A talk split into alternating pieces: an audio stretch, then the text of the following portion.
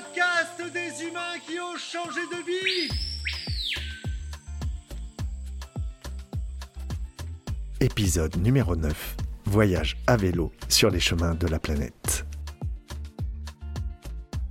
Bonjour à toutes et tous, bienvenue à l'écoute de ce nouvel épisode du podcast Peau de serpent, le podcast des humains qui osent changer de vie. Je m'appelle Anthony Moreau et je suis ravi de vous accueillir à l'écoute de cette émission un peu particulière puisqu'elle vous permet d'entendre des humains qui à un moment donné se sont dit dans leur vie mais oui, mais tout ce que je suis en train de vivre là ne me correspond plus. C'est pas moi en fait, ou ce n'est plus moi. Donc ils se sont défaits au fur et à mesure de leur euh, vieille peau, de leur mue, pour devenir qui ils avaient envie d'être vraiment. Et moi c'est un peu ce que je propose dans la vie de tous les jours avec mes accompagnements pleine nature, lorsque des participants viennent pour se reconnecter à eux-mêmes, ainsi qu'au monde végétal et animal, et comprendre quelle est leur vraie place sur cette planète Terre. Une fois qu'ils ont traversé ce chemin, leur vie n'est plus jamais la même. J'interviens aussi bien en milieu professionnel que pour le grand public. Après, tout dépend des demandes, mais tout est possible. Revenons à nos moutons. Clotaire Mandel, un jeune homme ivre de liberté, épris de grands espaces, a décidé un jour de tout claquer, de tout laisser en France pour partir sur les chemins du monde avec sa bicyclette. Il s'en est passé des voyages, il s'en est passé des étapes assez incroyables qu'il va nous conter. Des moments de joie, mais aussi sa plus grande frayeur durant tout ce parcours. C'était un peu particulier parce que d'habitude, habituellement, moi je me déplace avec mon enregistreur à la rencontre des personnes de façon physique. Sauf que là, j'avais eu un sacré coup de cœur pour lui. Et je me suis dit, ben oui, mais où est-ce que tu te trouves, Clotaire? Et je l'ai contacté. Et au moment où j'ai voulu faire le podcast avec lui, il se trouvait à Katmandou, au Népal. Waouh Compliqué, effectivement, de pouvoir partir avec un billet d'avion, aller à sa rencontre, faire l'enregistrement et revenir en France. Donc j'ai décidé qu'on allait fonctionner exceptionnellement autrement. J'ai pris donc l'application Clubhouse et nous avons fait une interview un soir, tranquillement posé, lui dans son hôtel, moi ici, chez moi. L'avantage, c'est que nous avions aussi des auditeurs qui étaient en ligne et qui écoutaient en même temps que nous enregistrions. La magie, c'est qu'ils ont pu aussi intervenir pour poser leurs propres questions à Clotaire à la fin de l'épisode. Alors moi, je vous invite vraiment à aller écouter dans son intégralité parce que tout au long, il va y avoir des comment dire, des astuces. Il va y avoir euh, des informations qui vont vous permettre vous aussi de peut-être prendre le chemin de des grands espaces, prendre euh, la route vers de nouvelles aventures qui euh, peut-être vous taraudent, qui peut-être viennent glisser en vous, s'immiscer comme, comme quelque chose de, d'impérieux à un moment donné. Eh bien, c'est peut-être le moment de faire euh, ce grand pas, ce grand saut. Et bien évidemment, si jamais vous avez des questions, Clotaire se fera un plaisir d'y répondre si vous le contactez directement. Tous les liens sont effectivement dans la description de l'épisode. Par ailleurs, si vous aussi vous voulez franchir certaines peurs qui sont autres, des peurs qui vous bloquent, qui vous empêchent d'avancer dans la vie, eh bien je vous propose de me contacter directement par téléphone ou par mail et puis nous verrons ça ensemble car il y a toujours quelque chose à faire. En attendant, fermez les yeux, posez-vous, vous êtes avec nous, à l'écoute de Clotaire et de son voyage autour du monde à vélo.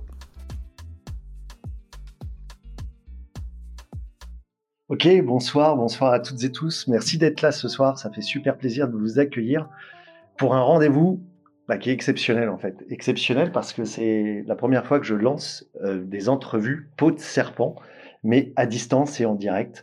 Pourquoi peau de serpent? Parce qu'en fait, euh, l'idée, c'est d'aller à la, à la rencontre de personnes euh, authentiques qui ont osé changer de vie, qui ont osé partir, se défaire de leur vieille peau pour devenir qui ils sont vraiment, en se disant, bah ouais, finalement, entre tout ce que je vis jusqu'à maintenant et la réalité de qui je suis au plus profond de moi, ce que me dit mon cœur, bah, il y a sûrement une différence. Donc, allons expérimenter, allons voir, osons faire ce pas.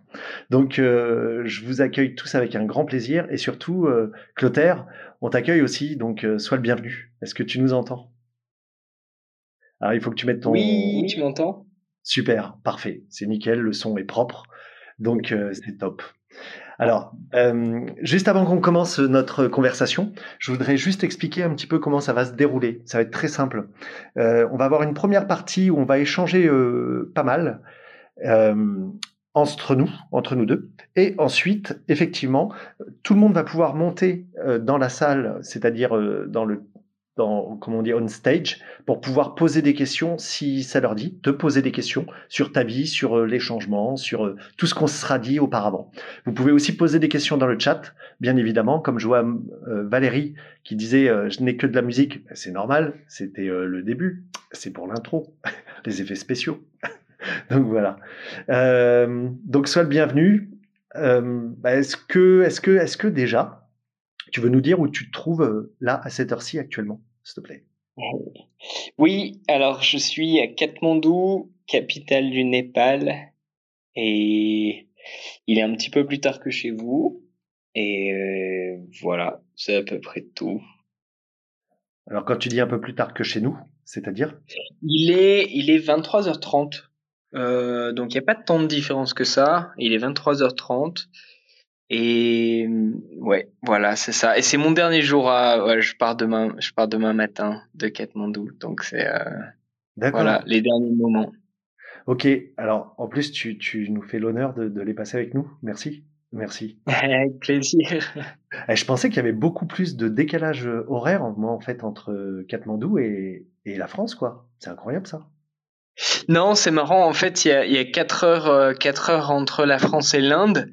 Et euh, le Népal a voulu faire euh, une espèce de distinction entre l'Inde et le, et le Népal. Et il y a, y a 15 minutes entre le, ce qui est, ce qui est assez, euh, assez spécifique. Il y a 15 minutes d'écart entre le, la, l'Inde et le Népal. Donc il y a 4h15 entre le, la France et le, et le Népal, ce qui est assez atypique. Donc ça t'a fait faire le calcul là pour être dans les temps avec nous, en fait, tu as dû décaler. Oui, non, mais, ce qui s'est passé, d'ailleurs, c'est, j'étais, euh, bref, j'ai retrouvé des copains euh, en ville et, euh, et en fait, j'étais sur l'heure de l'Inde et, et du coup, je me suis dit, mais attends, non, c'est pas bon.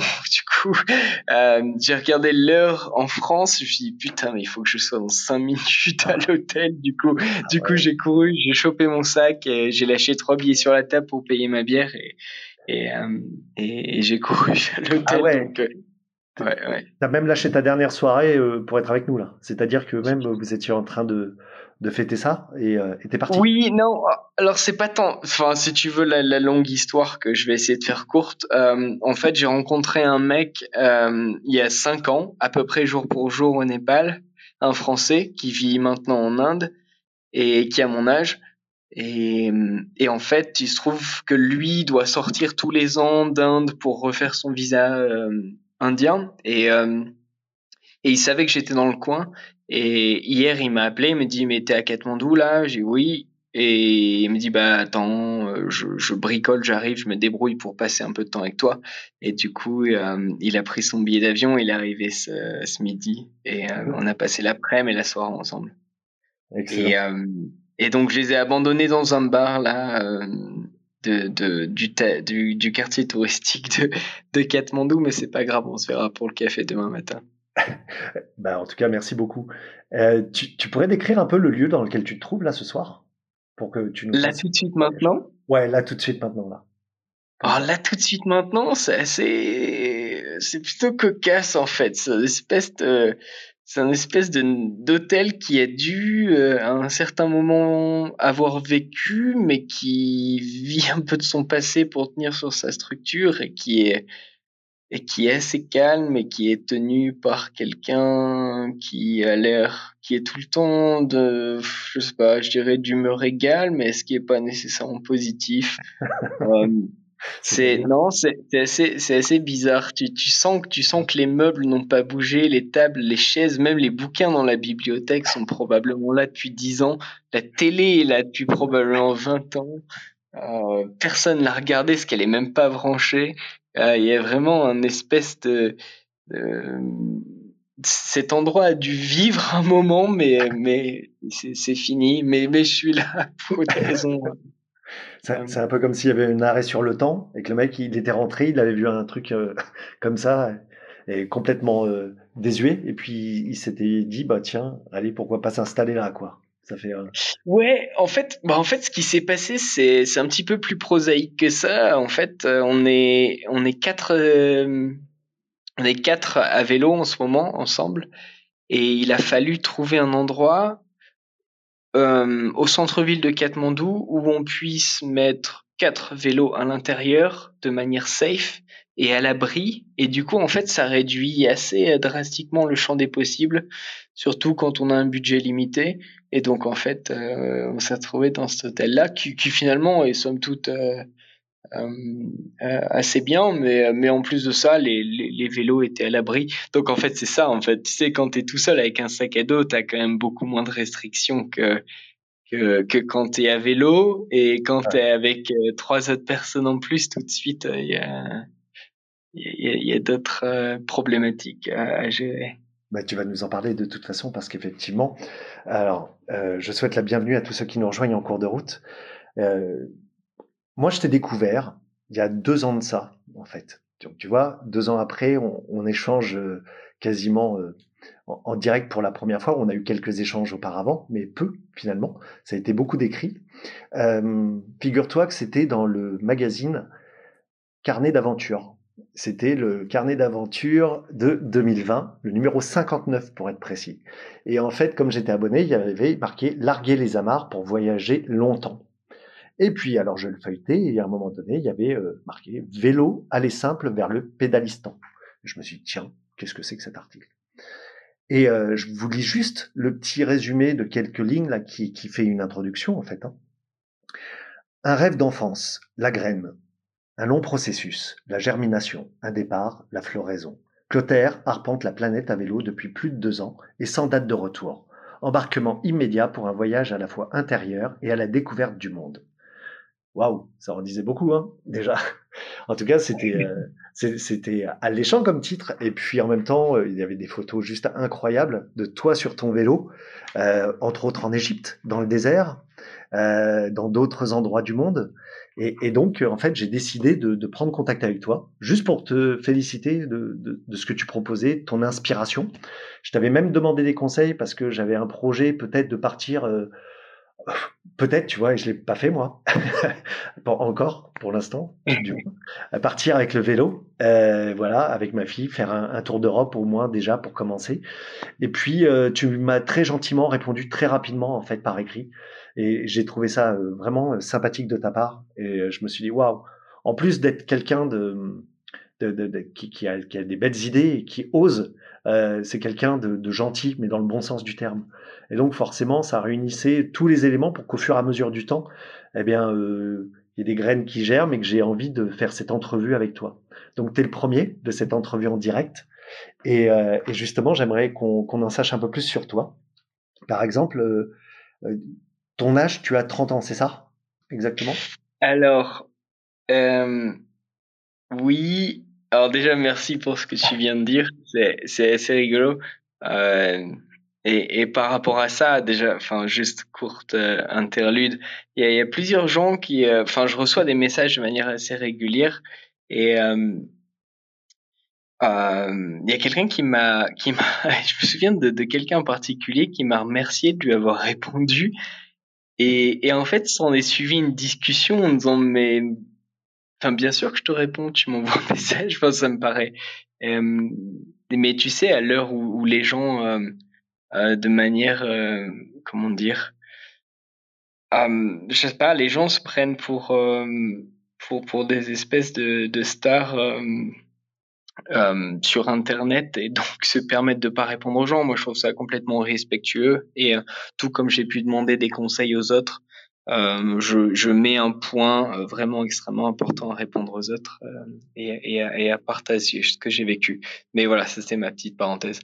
et ensuite, pour moi, oui, alors j'ai 31 ans, je crois. Ben en fait, je sais jamais trop quelle année. Ah ouais? Moi, je...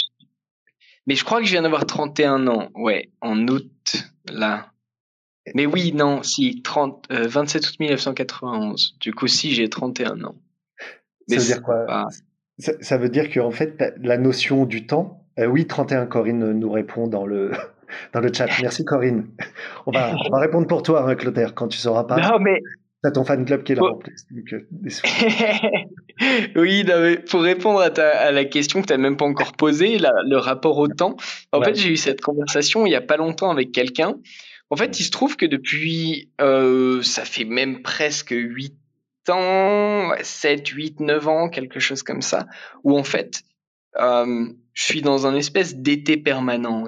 C'est une espèce de monosaison où, euh, où, où la la météo est similaire, la température est similaire, et du coup, il n'y a a plus cette notion de, tu sais, tu as vraiment cette notion de temps qui passe quand tu sens les saisons. Surtout nous, on est français, du coup, on a vraiment quatre, euh, quatre saisons et c'est vraiment très très marqué. Euh, du coup, tu sens vraiment le temps qui passe parce que tu as toutes ces saisons qui passent et, et du coup, les, les, une chose amène à l'autre. Euh, vraiment naturellement, vraiment logiquement. Et c'est vrai que quand tu passes ton temps, tes années dans une espèce de, de monosaison, de, d'été perpétuel, bah, du coup, tu perds complètement notion du, du temps et, et, et la seule raison pour laquelle les années comptent pour moi, c'est pour euh, respecter mes visas et sortir des pays à temps avant que j'ai des problèmes. Donc, euh, mais, mais j'ai 31 ans. Voilà, pour répondre à ta question. ouais. Et euh, tu dis que c'est un été permanent, et pourtant, j'ai vu, parce que tu es sur Instagram, on, donnera, les gens pourront se, comment dire, euh, se connecter, se mettre en lien avec toi, bien évidemment, euh, via Instagram, Facebook. Euh, mais, mais pourtant, j'ai vu que de temps en temps, là, ça n'avait pas l'air d'être le soleil permanent ou l'été permanent quand je, quand je voyais les photos. C'est-à-dire qu'il flottait pas mal, tu traverses des, des, périodes qui sont beaucoup plus froides. Donc, quelle, quelle, association tu fais entre cet été permanent? Peut-être que j'ai mal compris, hein, mais et, et, cette notion justement de, saison dans les pays qui sont vraiment très marqués aussi que tu traverses? Ben, de deux choses l'une, euh, c'est pas c'est pas parce qu'il pleut qu'il fait froid. Euh, donc finalement, l'été, l'hiver, ça veut pas dire grand chose, surtout dans les pays dans lesquels je suis, dans lesquels j'ai évolué ces derniers temps, l'Indonésie, le nord de l'Australie, l'Inde, euh, le, Népal. Euh, ça veut pas dire grand chose dans le sens où en fait il y a des espèces de, de, de saisons de pluie, mais mais il fait il fait chaud en fait, il fait il fait euh, euh il fait chaud à peu près autant que chez nous en France et, c'est ce qui permet de réguler aussi la température et rendre les choses vivables. Euh, donc, donc finalement, euh, c'est pas tant la pluie et le, la météo a été mauvaise, euh, notamment au Népal ces dernières semaines, mais mais il faisait chaud quand même. J'ai pas Bon, j'ai perdu mon pantalon en plus il y a quelques semaines, quelques mois. Du coup, finalement, je passais mon temps, je passais mon temps en, en, en, short. Et la, la seule, le seul pays où j'ai vraiment vécu, où j'ai vraiment eu froid, c'était en Nouvelle-Zélande, mais parce que j'y ai passé du temps aussi, donc euh, donc donc j'ai eu le temps d'avoir froid. Mais euh, j'ai passé mon j'ai passé mon hiver en short en fait en, en, en Nouvelle-Zélande déjà parce que j'aime pas les pantalons et enfin ça, rend les choses trop sérieuses je trouve. J'ai vraiment l'impression d'aller travailler dans une banque quand je me lève et que je mets un pantalon. Du coup je préfère mettre un short et me sentir en vacances même si je vais travailler. Et et puis finalement euh, il y a une espèce de, de, masochisme aussi à essayer d'entraîner son corps à, endurer à endurer le froid et puis euh, et, à finalement dormir mieux dehors quoi. Donc euh, donc l'été perpétuel euh, je pense que dans un premier temps c'est dans la tête en fait. C'est c'est arriver à voir le soleil et à trouver la chaleur à travers à travers les éléments qui se déchaînent et à travers euh, la pluie et le froid. Et puis en plus de ça les pays dans lesquels j'ai j'ai évolué ces derniers temps étaient était quand même euh, d'une température assez élevée malgré euh, malgré l'hiver euh, malgré l'hiver austral comparativement à ce qu'on pourrait trouver potentiellement en Asie centrale ou au Canada ou même en France en fait. À Grenoble l'été il fait froid. Mais mais dans, dans dans le nord de la Nouvelle-Zélande par exemple bon bah j'ai j'ai passé j'ai passé mon hiver en short. Donc mmh. Mmh. voilà. Tu, tu choisis des pays chauds en, en général? Oui, en fait, en fait, c'est marrant parce que du coup là, je crois qu'il y a ma mère qui écoute. Euh, c'est elle qui se plaignait tout à l'heure d'entendre de la musique plutôt que d'entendre de ma voix. Et euh, et et moi, moi, j'ai grandi en Picardie en fait, et il a, il a fait, euh, il, pleut très souvent, très, de manière très récurrente. Et en fait, je pense que j'ai été inconsciemment absolument traumatisé par ça. Et mon attention a été complètement, dès que j'ai pu, dès que j'ai eu, je pense, les capacités euh, intellectuelles de comprendre qu'il y avait des endroits dans le monde où, où il faisait beau euh, de manière quasi constante, j'ai décidé de de plus endurer ça, quoi, de plus endurer euh, oui, le vent, le froid, la pluie et et, et, et encore une fois, le froid c'est pas un problème, le vent c'est pas un problème, mais mais s'il y a des montagnes et de la neige, moi ça me va. Mais par contre, c'est vrai que la Picardie c'est plat, c'est tout en bas. Et euh, il y a pas il a pas grand intérêt. Donc oui, moi j'ai complètement été traumatisé par cette idée de euh, mais traumatisé gentiment, ça va, je le vis bien. Hein. Du coup, j'ai redirigé ma vie de sorte à, vivre sous le soleil, mais euh, justement.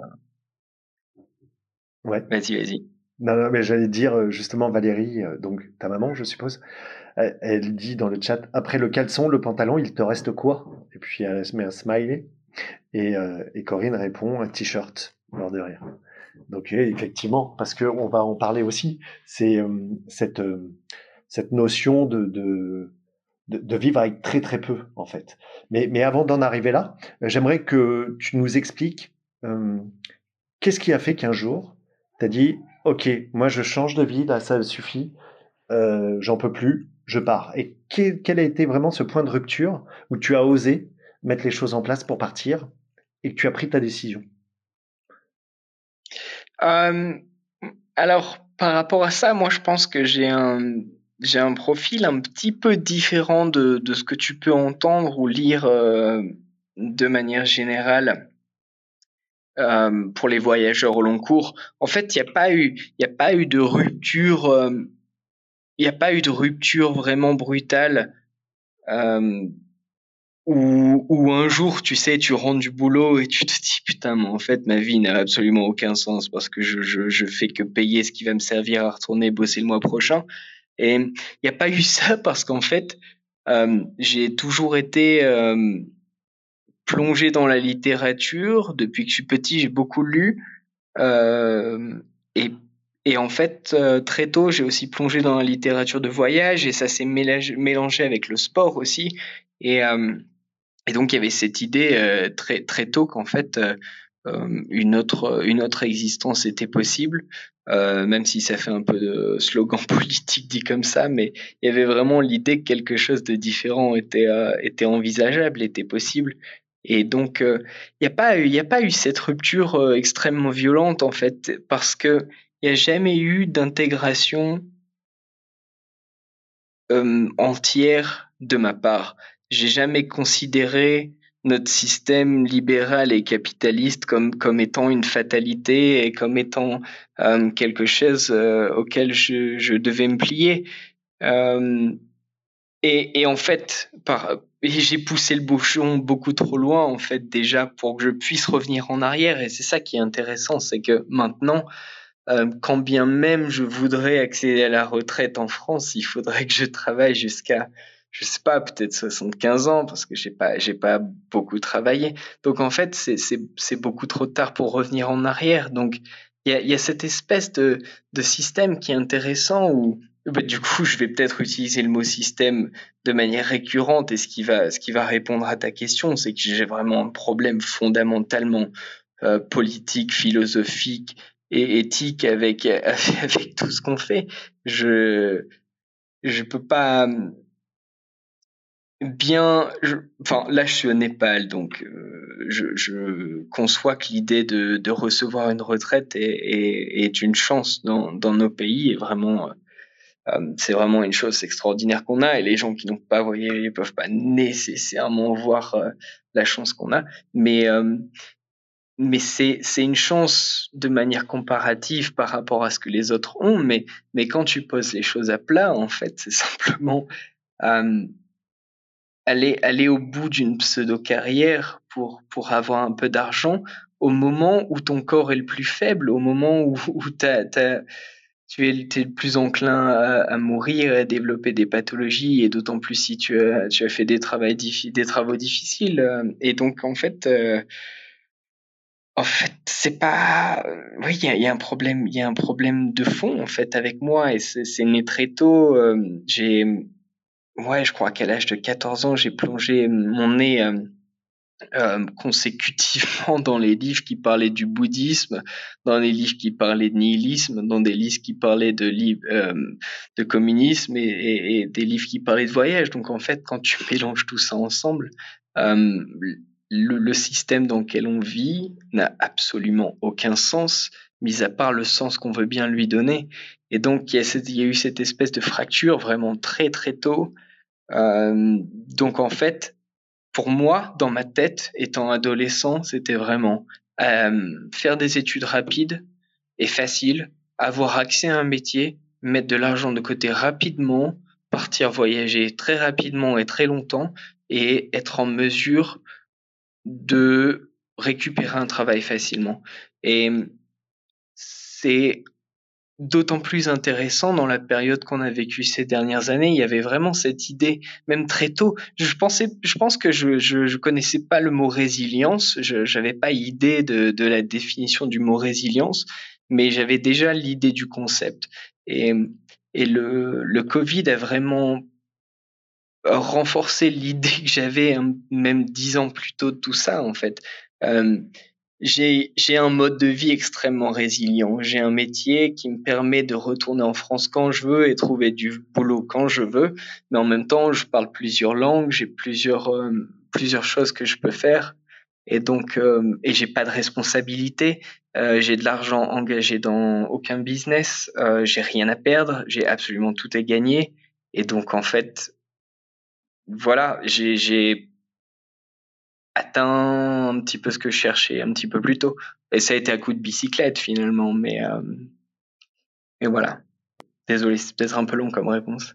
Non, non, bah c'est très bien. Enfin, je veux dire, c'est la réponse que tu avais envie de faire. Et, euh, et, et c'est ça aussi qui est intéressant, c'est de laisser libre cours à ce que tu as envie de nous exprimer. Parce que d'une idée à une autre, eh bien, ça nous amène sur ce cheminement. Et tu vois, j'ai deux questions qui me viennent.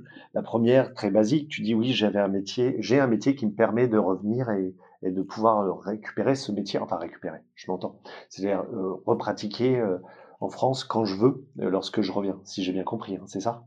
Ouais. Et, et c'est quoi comme métier? Moi, je suis infirmier. D'accord, ok. Oui. Alors, okay. ça, ça, ça, surprend un petit peu les gens quand ils voient ma tronche toute tatouée, mais, mais, euh, mais oui. Surtout que tu es comme dirait ma fille, tu as un cahier de brouillon, c'est-à-dire que des, des, tatouages, tu t'en rajoutes au fur et à mesure de tes expéditions, vraiment, et de tes, de tes voyages, hein, si j'ai bien compris. Hein. C'est des impulsions, quoi, non? A... Oui, oui, oh, c'est marrant parce que du coup, j'ai un peu rempli le cahier euh, ce matin même, mais, euh, mais euh, oui, oh, c'est un peu un cahier de brouillon, très clairement, et il y a encore une fois cette idée de euh, tout comme cette idée de carrière, euh, finalement, on en revient à l'idée, euh, l'idée de, l'éphémère du corps et, et je m'approprie mon corps et je suis extrêmement heureux dans le corps de, corps dans lequel je vis et, tu sais ce film Memento, je sais pas si tu connais ce film Memento où, le mec se tatoue. Euh, il a des problèmes de mémoire et le mec se tatoue pour pas oublier. En fait, c'est vraiment, vraiment cette espèce d'impulsion euh, euh, du tatouage, non pas, non pas, pas un rapport esthétique, mais uniquement pour pas oublier ce qui s'est passé et pas oublier ce qui se passe. Et mmh. il y a peut-être un peu de ça chez moi aussi. Il y a peut-être euh, euh, justement pour en revenir à cette histoire euh, d'infirmier, il y a peut-être aussi cette cette conscience euh, des gens que j'ai vus et qui n'arrivaient même plus à reconnaître leur propre enfant. Et déjà, je trouve ça extrêmement dur d'un je trouve ça extrêmement dur. Mais en plus de ça quand tu as passé ta vie à essayer de remplir ton tes 2 3 4 5 passeports et que tu as vu euh, euh, quand même deux trois coins autour du monde et en fait plus de souvenirs à la fin c'est quand même un petit peu c'est petit peu triste. Mais mais c'est même pas triste dans le, tu te rends peut-être même pas compte c'est pas le problème. Mais mais je pense que le fait d'imprimer tout ça sur mon corps, ça me permet de me rassurer dans le sens où, où peut-être qu'un jour, ou si je finis en maison de retraite, on regardera un petit peu ce corps tout, tout noirci et on dira mais, lui il a il a dû voir deux trois trucs quoi. Euh, euh, et, et, de manière plus prosaïque, ma copine est tatoueuse aussi, et moi j'apprends le tatouage aussi, donc peut-être que, peut que ça aide aussi à, à remplir euh, les, les, parties blanches, les parties restantes. Ah, il en reste quelques-unes en plus, hein. Il en reste quelques-unes. Il en reste quelques-unes, ouais. Malheureusement, on m'en parle pas. C'est un peu le, le, le, drame du siècle euh, de, de, de, trouver toujours des petits endroits qui.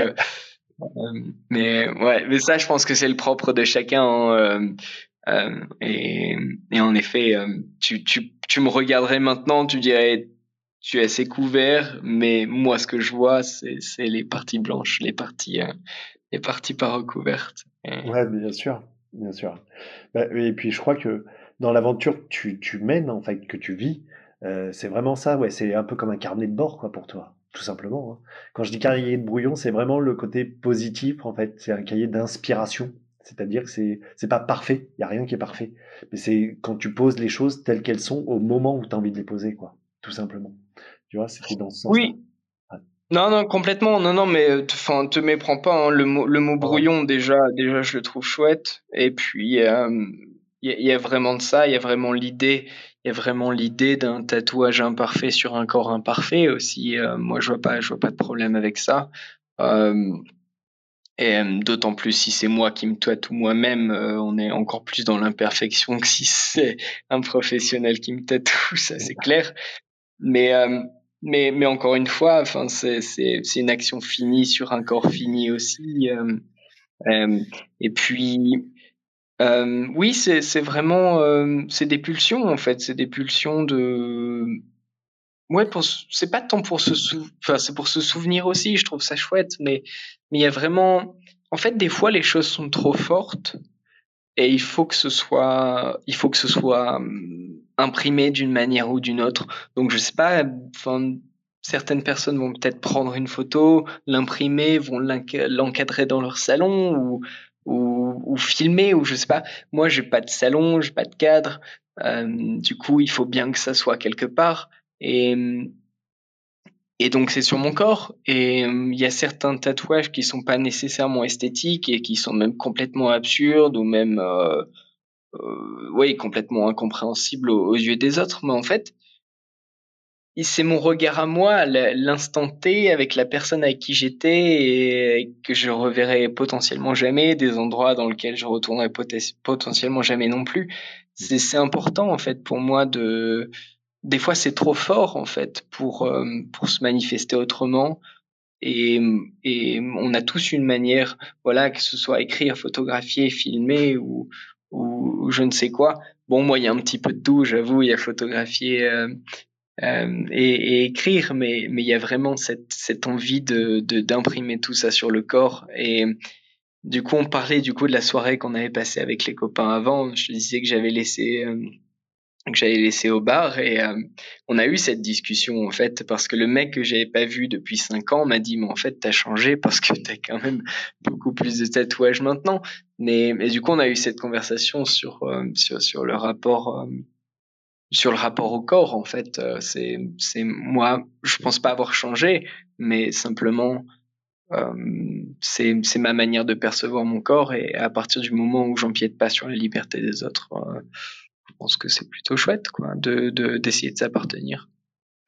En fait, ton corps, en même temps, c'est ton moyen de locomotion, quoi. Et pour toi, enfin, il a une importance extrême. C'est-à-dire que la moindre défaillance dans ton corps, étant donné ta philosophie, parce qu'on va le rappeler, en fait, tu voyages à travers le monde avec ton vélo, hein, on est d'accord, la plupart du temps, sauf pour certains trajets où tu es obligé de prendre des fois peut-être le bus ou l'avion, tu m'arrêtes si je me trompe, mais, euh, mais la, la, philosophie, c'est ça, c'est aussi à pied, je crois, mais sinon, c'est essentiellement euh, avec ton vélo.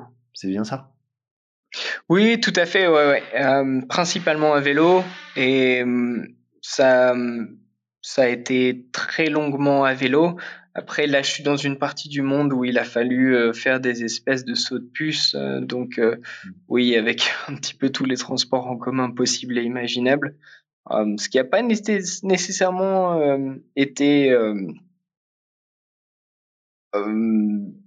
facilement vivable parce que je suis vraiment passé d'un mode de vie strictement vélo à quelque chose de beaucoup plus disparate en termes de moyens de transport.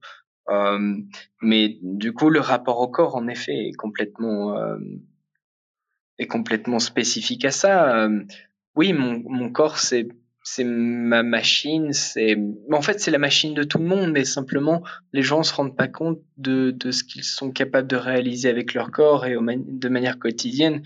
Euh, mais quand tu prends, quand tu étales une carte sur la table, tu prends, je sais pas, tu prends une carte de l'Afrique. Moi, je l'ai traversée du nord au sud euh, du continent africain. Et en fait, quand tu vois ce que tes jambes sont capables de réaliser, c'est magnifique, c'est absolument sublime.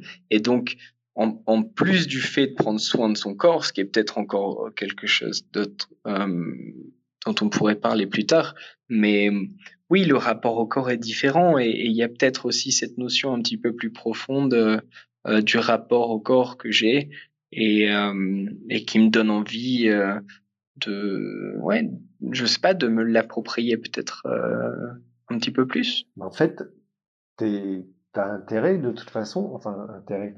À chaque fois, j'emploie des mots qui sont peut-être un peu forts, mais d'être hyper ancré, quoi. Parce que euh, la moindre euh, accartade, le, moindre manque de vigilance sur certaines routes ou autres peut amener tout de suite à, à une défaillance, à un accident. Et, et ça pardonne pas, surtout dans certains pays que tu traverses, je suppose. Oui, non, non, mais sur, surtout là, hein, le moi je suis au Népal en ce moment, le Népal a été euh, quand même euh, assez, assez brutal en termes de trafic vraiment un des pays les, les pires. Et même, je, je passé de d'Inde au Népal et l'Inde était, je me suis senti quand même beaucoup plus en sécurité en Inde qu'au Népal. Euh, donc oui, alors complètement à 200%. Euh, mais en même temps, il y a quelque chose d'assez excitant aussi dans le. C'est peut-être la notion d'humilité qui est intéressante et excitante dans tout ça en fait.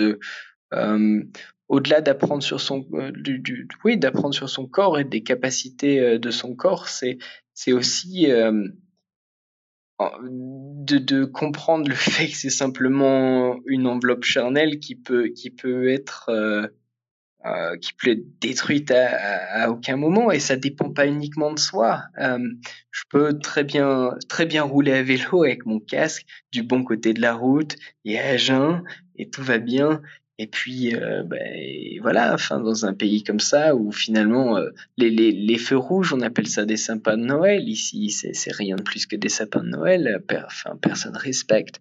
Donc, euh, donc il y a aussi cette humilité par rapport à par rapport à l'existence au-delà du corps. En fait, simplement, on n'est pas grand chose et et, et c'est aussi une manière d'être chaque matin, peut-être un petit peu plus euh, moi, conscient et, heureux de, de, ce qu'on a, euh, tant au point de vue physique. Euh, en anglais, on dit grateful. Je sais pas comment on dit. Je sais plus comment on dit en français. Reconnaissant. c'est... Ouais, voilà, exactement. Ouais, reconnaissant. Ouais, c'est tout à fait ça. être reconnaissant en fait chaque matin de, euh, des capacités physiques qu'on a et et, en fait d'en profiter à fond et, et advienne que pourra, tu vois. Il y a toujours cette notion de, de, de destinée et tout ça. De, de peut-être que peut-être que certaines personnes sont faites pour pour traverser trois fois la planète à bicyclette sans avoir aucun problème physique et, et puis et puis d'autres font simplement au travail et puis euh, je sais pas ont, un accident de voiture euh, ou euh, ont un problème à la naissance ou voilà, c'est mmh. vraiment. En fait, tu te sens en vie, quoi. Tu te sens vivant chaque matin quand tu te lèves, et chaque matin, c'est un nouveau défi. Nous... Enfin, tu sais absolument pas ce qui va pouvoir se passer dans la journée. Nous non plus. Tu vas dire quand tu es assis à ton bureau ou quand tu vas prendre ta voiture pour aller bosser, il peut t'arriver quelque chose. Mais là, on va dire que le, le, le, pas le risque, mais la, chance de faire des rencontres improbables, le, fait de, de, de tomber euh, nez à nez avec, euh, je sais pas moi, un animal qu'on verrait pas ailleurs euh, en plein milieu de la route, euh, vont peut-être toi aussi t'amener à, à, avoir plus de plaisir encore à, à, prendre ton vélo le matin, même si tu sais que la journée va être longue, euh, par exemple. Je sais pas. de... Ah oui, si, si, non, mais complètement. Euh, et, et, ce qui est assez paradoxal avec ma, avec ma personnalité, en fait, quand, quand je suis parti à bicyclette, euh, il y a quand même deux trois copains qui se sont dit non mais tu vas te lasser euh, tu vas te lasser extrêmement vite on va te revoir on va te revoir bientôt parce que parce que l'idée de, de, de faire chaque jour la même chose ça pas ça me paraissait euh, complètement extravagant à moi comme euh, aux gens qui m'entouraient mais en fait euh, quand bien même la structure est la même, donc c'est-à-dire que tu, tu, tu replies ta tente et tu montes sur ton vélo, tu fais ton café, tu déjeunes, tu montes sur ton vélo et, tu reprends la route et tu vas refaire sans borne. Mais en fait, le décor est complètement, complètement différent, complètement mouvant et et tu sais jamais qui tu vas croiser sur la route et tu sais jamais si les gens vont s'arrêter pour euh, pour t'offrir euh, un peu à manger ou un verre d'eau ou juste saluer ou te donner rendez-vous un petit peu plus loin pour euh, pour dormir dans leur jardin ou, ou en effet comme tu dis des animaux qui qui traversent de manière de manière complètement hasardeuse sur la route oui, tu te sens, tu te sens en vie, et c'est c'est pas non seulement se, sentir en vie qui est important, euh, c'est c'est simplement avoir euh, avoir l'appétit quand tu te réveilles, euh, de d'avoir envie de, de dévorer tout ça, quoi. Et et le fait de voyager à vélo, ça aide peut-être aussi, tu vois, dès que je dès que j'ouvre les yeux, moi le matin, bon déjà je suis un peu hyperactif, du coup dès que j'ouvre les yeux, je suis je suis je suis là, quoi, je suis présent et et j'ai vraiment, ouais, j'ai vraiment cette envie euh, complètement curieuse et, euh, et dévorante de, de voir ce qui va se passer. Et c'est peut-être, je sais pas, je suppute, mais c'est peut-être un petit peu moins le cas si tu sais exactement où tu vas bosser les six prochains jours, euh, quelle personne tu vas avoir et, et, et où tu vas boire un coup et avec qui le samedi soir c'est peut-être un petit peu moins palpitant et ça te donne peut-être un petit peu euh, moins le, la pêche le matin. Je sais pas, je suppute parce que ça m'est jamais vraiment arrivé, mais, mais oui. Et, et forcément, là, tu me parlais de rencontres. Alors, tu me parlais beaucoup de, de belles rencontres que tu vas faire sur la route. Euh, et puis, tu me parles d'animaux. Mais euh, est-ce que, est-ce que tu peux nous raconter euh, l'une des fois où tu as eu, par exemple, le plus peur? Là, Vraiment, où tu t'es dit, waouh, là, ça craint, mais vraiment énormément, quoi. Et vraiment eu peur même de mourir, quoi. Enfin, parce que ça a dû t'arriver euh, des dizaines de fois, c'est pas possible autrement, je suppose, mais euh, la première, celle qui te vient, quoi, celle qui t'a marqué vraiment. Ouais. Hum, je vais peut-être te dire quelque chose que j'ai jamais dit du coup, hum, qui est peut-être, qui est pas, qui est pas si folle que ça, mais hum, hmm.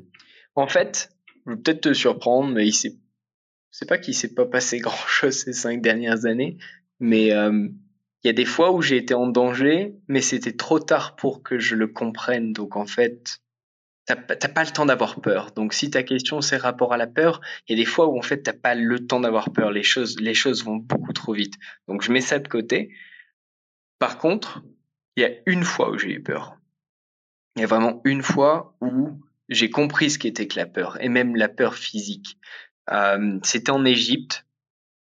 On venait de, j'étais avec un autre Français et un autre euh, Anglais. On était à trois cyclistes et on, sortait du Caire et on roulait vers le sud, vers le désert blanc, sud-ouest, vers le désert blanc et la journée était un peu étrange en fait. En fait, je sais pas si les gens savent ou si tu sais, mais en gros, l'Égypte va bouger sa capitale aussi. Donc le Caire qui est la capitale actuelle, est en train de bouger vers, vers le nouveau Caire, un petit peu plus au sud. Et du coup, on a traversé cette zone-là qui est absolument déserte. Donc, tu as des espèces de rangées absolument immenses, gigantesques, des barres d'immeubles absolument vides où personne ne vit encore, espèce de, de cité fantôme, donc que tu traverses pendant 20 euh, km. Après, tu rentres dans le désert. On a rencontré des gens complètement bizarres. Bref, c'est tout. Et puis là, on rentre dans le désert blanc. On savait que c'était un petit peu complexe avec les autorités. Du coup, on va voir la police. On dit, il n'y a pas de problème. Non, il n'y a pas de problème. OK. Et en fait, et là, on a un copain qui nous appelle, qui nous avait hébergé au Caire. Et apparemment, il y a eu des explosions sur, euh, sur Gizeh, au sud du Caire. Et il y a, y a des touristes qui sont morts. Il y a des, euh, des bus, euh, des bus de Vietnamiens, je crois, qui ont sauté. Mmh. Et, et voilà. Et je sais pas pourquoi, mais une espèce de, de, de peur qui s'installe où on s'est mis en tête que ces mecs qui avaient fait sauter ces bus euh, allaient devoir se réfugier quelque part et on s'est dit putain mais attends mais là là où on est le là on est dans l'entrée du désert c'est c'est l'endroit absolument idéal pour se réfugier et du coup, et en fait, il y avait toute cette ambiance absolument bizarre où les gens étaient bizarres aussi. Il y a des voitures qui s'arrêtaient, des mecs qui nous parlaient du coup en arabe, on comprenait pas, euh, pas plus de trois mots. Bizarre, vraiment, vraiment une ambiance bizarre. Et, et le soir, on n'arrivait pas à trouver où dormir. Et on a trouvé une mosquée déserte. Et on a dormi dans une mosquée déserte. Mais il y avait plein d'activités autour, il y avait plein de bruit, il y avait plein de gens qui passaient en moto. Et personne n'a dormi cette nuit-là parce qu'on sait, et je sais pas, je crois que tout le monde avait en tête que les mecs, c'est les terroristes qui ont fait sauter ce, ce bus allaient venir dormir dans cette mosquée ou dans ce village ou je sais pas. Il s'est passé un truc complètement. Et tu vois, et c'est ça qui est intéressant avec la peur, c'est que c'est complètement irrationnel. Euh, le Caire, c'est peut-être, je sais pas, peut-être 20 millions d'habitants comme ça à vue de nez. Euh, c'est complètement immense. C'est un tiers de la France. Et on s'est mis en tête qu'en fait, ces mecs-là allaient venir dormir aux alentours de la mosquée. Et, euh, et on n'a pas dormi et on a juste veillé jusqu'à ce que le jour se lève et qu'on puisse reprendre le vélo. Et on a fait demi-tour et on est allé, je me souviens, on est allé dans une station essence Shell. On a bu un café. Et là, je me suis senti en sécurité. Ouais. Mais, et j'ai, et par rapport à la peur, j'ai eu froid toute la nuit. J'ai vraiment eu froid. Et là, je me suis dit, en fait, la peur, c'est la peur, ça donne froid physiquement. C'est rien de plus que du froid. Tu es à l'intérieur, tu es froid, t'arrives plus à te réchauffer. Tu vois ce que je veux dire? Là. Le cœur est complètement froid, les, les, le corps est à l'arrêt quoi. Il y, a, vraiment l'attente de quelque chose qui peut potentiellement arriver. Et, et je crois que c'est la seule et unique fois où j'ai vraiment eu peur. Et en même temps, peut-être que vous n'étiez pas si loin que ça d'une certaine réalité, tu vois. Vous avez senti que les gens étaient étranges, euh, qu'il se passait plein de choses bizarres, c'est-à-dire que vous étiez dans un, dans, un moment euh, où, votre corps, vos sensations, va aller au-delà même de, ce qui n'est pas visible. Hein. Euh, venez percuter chez vous en disant oula, il y a, y a quelque chose qui est étrange et, et cumulé à cette information qui vous est arrivée, eh ben, peut-être que quelque part ça vous a Bon, je vais peut-être pas aller jusqu'à sauver la vie, mais on sait jamais. Peut-être que vous auriez été moins alerte dans, dans, euh, dans une autre euh, situation. Et, et, là, ça vous a quand même permis de veiller au cas où, malgré tout. Tu vois ce que je veux dire ou pas? Ouais. Ah oui, complètement, complètement. Euh, je, je, pense que rien n'arrive par hasard réellement. Euh, le hasard, il y avait René Guénon qui disait que le hasard c'était quelque c'était un mot que les occidentaux avaient placé sur les choses qu'ils n'arrivaient pas à expliquer. Et j'aime vraiment beaucoup cette idée euh, du hasard par René Guénon et je trouve qu'elle colle vraiment à, à notre à notre manière de penser euh, très occidentale, très partie ouest du monde et et c'est ça en fait. Il y a pas on peut pas, on peut pas appeler ça un hasard. Et je pense aussi, pareil, je pense avoir suffisamment voyagé auparavant pour pouvoir être capable de juger d'une situation et ce de manière assez rapide et, me fier à mon instinct. Et là, pour le coup, c'était vraiment, tu sais, des, des, des successions de de situations étranges avec les locaux et les gens et vraiment le contact était absolument absolument étrange l'endroit était vraiment euh, non, pas amical, malfaisant. Et en fait, c'est ça aussi le truc du voyage à vélo, c'est que c'est que du coup, tu es super lent, ce qui peut être cool, mais ce que les gens oublient d'expliquer quand ils vantent un peu la lenteur du voyage, euh, du voyage à vélo, c'est qu'aussi dans ce genre de situation, ben ça, ça, peut devenir compliqué très rapidement, quoi, parce que tu es, vite visible, tu es extrêmement visible et tu es extrêmement lent. Et du coup, pour réagir à ce genre de situation, c'est complexe. Et là, en fait, on a réagi vite et voilà, on va, on va se planquer dans un endroit. Et ça peut paraître complètement irrationnel et ça l'était peut-être et peut-être qu'il y avait absolument aucune raison de flipper et que les gens nous auraient invités chez eux mais à l'instant T ça paraissait la seule et unique solution qu'on avait avec avec les cartes qu'on avait en main et la manière dont on percevait le monde qui nous entourait.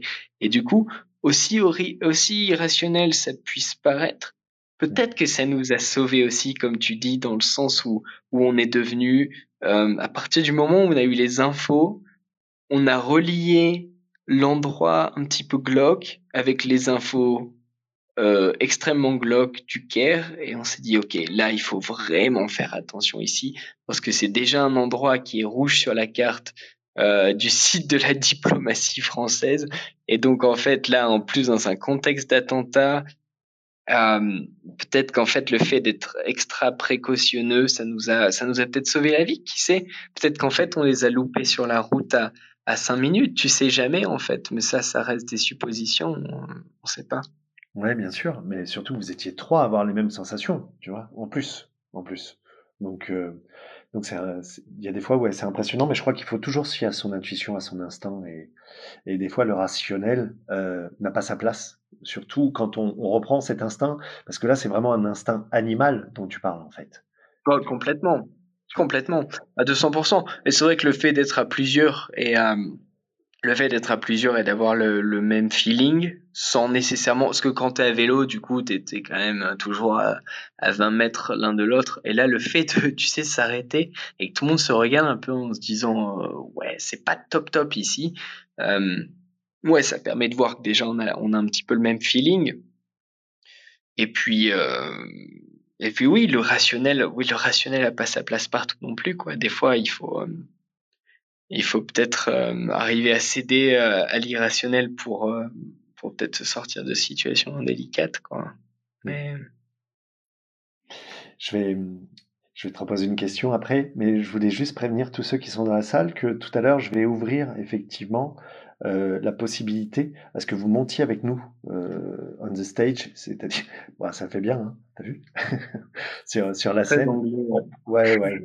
bah, c'est comme ça qu'ils l'appellent sur Clubhouse. Tu sais jamais trop en fait. C'est un peu bizarre quoi. Et, euh, et vous allez pouvoir venir échanger, poser vos questions à, à Clotaire, bien évidemment, si, si vous voulez en poser. T'as plein de, de super commentaires hein, dans, euh, dans, dans le chat. Il y a aussi euh, ton grand-père qui est là, je crois. Euh, quel courage, mon petit-fils. Donc euh, voilà, qui, qui, te fait signe. Euh, on voit que justement, d'un point de vue familial, tu es très soutenu. enfin, en tout cas, c'est l'impression que j'ai. et comment tu gères cette situation justement par rapport à ta famille, par rapport à leur propre peur? Parce que je pense que ça doit être plus facile à gérer pour toi que pour eux. hein? Oui, ça c'est sûr. Donc, comment, comment ça se passe dans, dans... Bah, je pense que ça se résume en deux points. Moi, j'ai pas peur de grand chose et eux ne communiquent pas euh, beaucoup leur peur. Donc ça aide quand même. Ça mmh. aide quand même beaucoup. Euh, je sais que ma maman qui est ici présente ne dort pas forcément très bien tous les soirs. Peut-être peut-être un peu mieux maintenant qu'avant. Mais euh, mais euh, J'allais dire quoi qu'est-ce que tu as raconté? Peut-être moins encore tu sais. Non, mais, mais justement, au contraire, ça, devait, ça devrait être plutôt rassurant dans le sens où, euh, où, elle devrait comprendre que, que je suis capable de me fier à mon instinct et à, agir et à réagir très rapidement, et ce, de manière euh, euh, rationnelle en l'occurrence, pour pouvoir me protéger et faire attention à moi. Donc, donc non, en fait, je pense qu'il faut il faut prendre ça comme comme quelque chose d'extrêmement positif. En fait, tu vois, si quelqu'un si quelqu'un disait après des années des années et des années de voyage dans des pays pas forcément euh, pas forcément très safe, euh, qu'il a jamais eu aucune peur. Là, ce serait peut-être ça finalement qui serait peut-être le plus flippant, c'est c'est qu'en fait, à partir du moment où tu te sens pas en insécurité, jamais nulle part, il y a peut-être un problème parce que on vit pas dans le monde des bisounours. Enfin, en tout cas, moi, je le crois vraiment. Et et, euh, et donc donc non, non, non, il y a des endroits qui sont qui sont un petit peu complexes. Il y a des endroits où il faut vraiment une, une appréhension différente. Et, et moi, j'ai cette chance d'être plutôt alerte, euh, ce de manière efficace et rapide. Donc, il n'y a pas à s'en faire. Mmh. Après, euh, concernant les peurs, moi, j'en ai pas beaucoup. Ma famille, peut-être un peu plus, mais pardon. Euh, c'est pas tant la peur peut-être que, que le manque en fait. Euh, oui, je pense que c'est ça en fait. C'est plus tant la peur que le manque. Euh, moi, j'ai appris à prendre soin de moi dans un monde qui était euh, qui était plusieurs en fait, un monde un monde euh, qui, qui, qui apparaît à la télévision pour beaucoup, mais qui est une réalité pour moi. Et, et ce que je peux en dire, c'est qu'il n'est pas aussi catastrophique que ce que les informations veulent bien dire. Mais euh, non, c'est plus. Je pense que ce qui est le plus difficile à gérer pour les pour les voyageurs au long cours, c'est euh, peut-être la peut-être la pression de la famille pour euh, oui, je sais pas pour être pour être un petit peu plus présent qu'une fois toutes les deux semaines sur WhatsApp, mais euh, mais moi, j'avoue que j'ai cette chance de ne pas avoir cette pression-là. Et ça veut pas dire qu'on se manque pas ou qu'ils me manquent pas ou que je leur manque pas. C'est simplement, ils me le font pas sentir. Et moi, je, j'essaie d'aller au bout. j'essaie d'aller au bout de, de mon idée. Et, euh, quand bien même là, avec ça vrai, les années qui passent, j'ai de plus en plus envie de repasser, mais, euh, mais, pardon, mais je suis aussi têtu et, euh, j'avais cette idée de traverser tous les continents avant de rentrer. Donc, euh, donc, euh, donc voilà, il faut, je pense qu'il faut aller au bout. Et, et euh, l'avantage que j'ai aussi, c'est que au-delà de pas avoir de pression, c'est qu'il y y a aussi euh, la, la fierté de ma famille qui fait qu'en fait, ce que je fais n'est pas vain et c'est pas uniquement pour moi non plus. C'est-à-dire que que euh, c'est pas individualiste au point de d'être uniquement mon expérience, mais c'est simplement que ça transparaît euh, à travers mes partages et à travers le fait que moi je sois un individu heureux aussi, euh, qui, qui fait qu'en fait euh, c'est plus facile pour la famille aussi, parce que est-ce qu'il vaut mieux m'avoir à l'autre bout du monde heureux plutôt que plutôt qu'en France, pas trop loin de chez eux, mais malheureux? Donc euh, mmh. voilà. Ta maman, dit J'ai une entière confiance en lui et ma peur s'est estompée avec le fait de l'avoir très souvent au téléphone et par message. Cela, cela n'exclut pas le manque charnel. Voilà. Et, ouais. euh, et alors, euh, t'as, ta mamie qui te fait des gros bisous aussi. Ah, et, ils sont tous là. Hein. Et euh, t'as Claire, que tu connais peut-être, Claire de Badier, qui dit C'est quoi oui. le bout Alors, je sais plus dans quel contexte tu as parlé du bout. Euh, si Claire, tu pouvais être un peu plus explicite ou tu pourras reposer ta question tout à l'heure, à la limite, quand euh, je t'ai dit quand je vais ouvrir euh, le, le, chat là pour que vous puissiez, pas le chat, pardon, que vous puissiez vraiment venir discuter avec nous, mais en direct. Donc euh, voilà. et Corinne dit la prochaine fois que tu rentres, c'est avec une tonga bleue et une jaune. Ah. Pointure 38 et une oui. 41. C'est que des interrogations. Oui. Non. Oui, une tongue, oui, parce que j'ai toujours cette fâcheuse habitude de jamais avoir euh, une tongue de la même couleur ou une chaussette de, de la même couleur. Deux chaussettes de la même couleur ou deux tongues de la même couleur. Je, je, bricole toujours avec ce que je trouve sur la route et des fois c'est deux tongues différentes et deux chaussettes différentes. Mais... Et d'ailleurs, on, on, va en parler. Euh, si j'ai bien... Ouais, aller jusqu'au bout, quel but ultime, elle te demande? C'est quoi ton but ultime? D'aller... Ouais. Franchement, je crois que c'est une question intéressante parce que plus elle avance, plus, moins elle a de sens pour moi cette question. Aller au bout, aller au bout, ça veut plus rien dire. Aller au bout de l'idée que j'avais au début, c'est peut-être euh, aller à travers chaque continent à vélo. C'est ça, en fait. Euh, purement, c'est d'aller d'aller euh, à travers chaque continent à bicyclette, de, les traverser tous, en essayant de visiter le maximum de pays entre deux. Mais est-ce que ça dev... c'était le but de départ Après, est-ce que c'est une fin en soi? Je le pense de moins en moins. Euh, donc, ma manière de voyager est en train de changer à l'instant même, en fait. Euh, je suis peut-être en train de réfléchir à même transporter euh, un peu plus de matos de grimpe et tout et tout pour pouvoir au final prendre plus de temps dans les pays et euh, peut-être, tu sais, avancer moins loin, mais passer plus de temps et puis dans les pays et puis avoir l'occasion aussi de de grimper un peu plus de montagnes et un peu plus de sommets et, voir les pays différemment. Euh, donc aller jusqu'au bout, dans, dans l'idée absolument têtue que je m'en fais, c'est, simplement d'aller, euh, d'aller à travers chaque pays. Après, euh, ça, ça a moins de sens maintenant qu'auparavant, c'est sûr.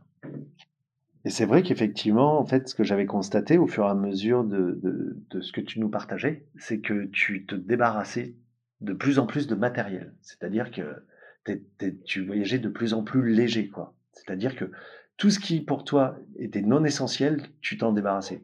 Est-ce que c'est bien ça que j'ai compris? Oui, oui. Euh, en fait, il y a, y a, une espèce de, de guide du voyageur à vélo en fait avec lequel euh, avec lequel on grandit au début et avec lequel on construit son voyage. Et euh, une espèce de, de, de liste de matériel euh, sur lesquels tout le monde se base pour euh, bricoler son vélo. Et tu te rends compte très rapidement que tu utilises peut-être la moitié. Et donc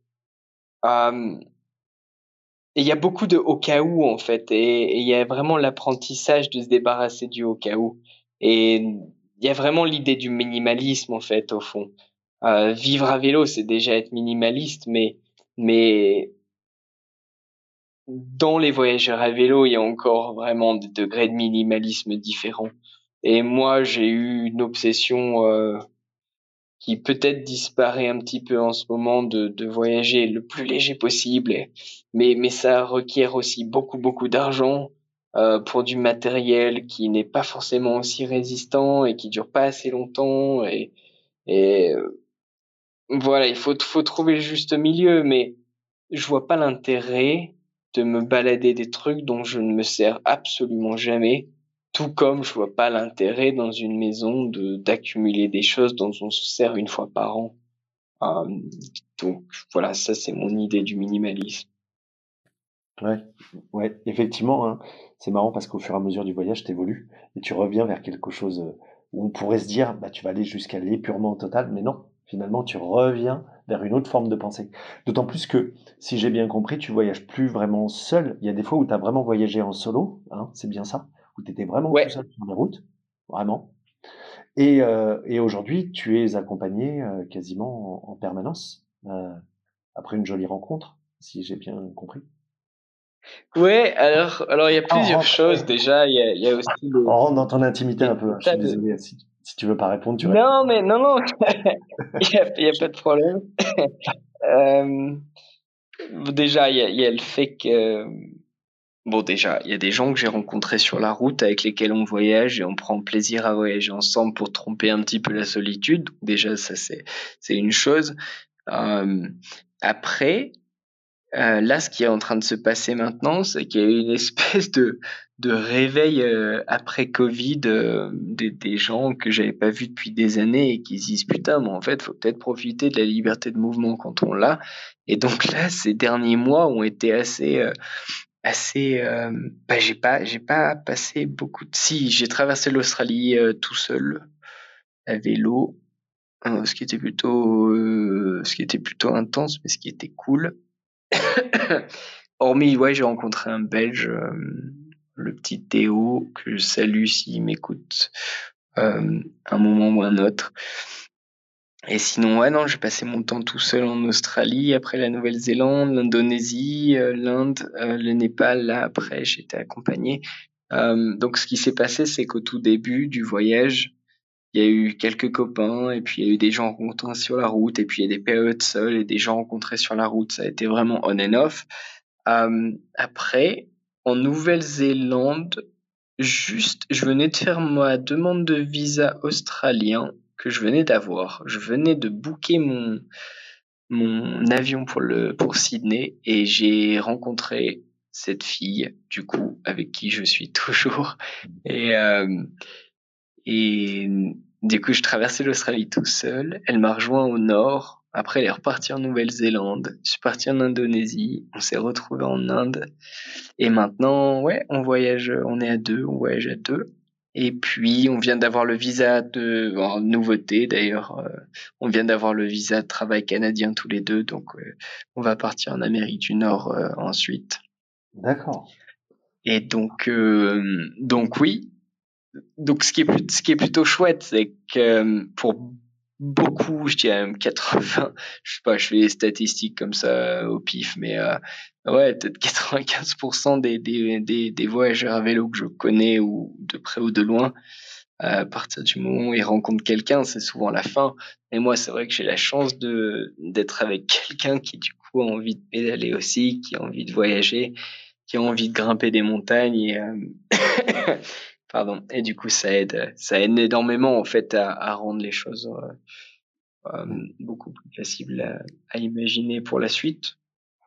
Donc, euh, donc oui, en fait, on s'est retrouvé un groupe là. J'ai des copains que j'avais pas vus depuis des années qui sont venus avec leur bicyclette, plus des gens qu'on a rencontrés sur la route.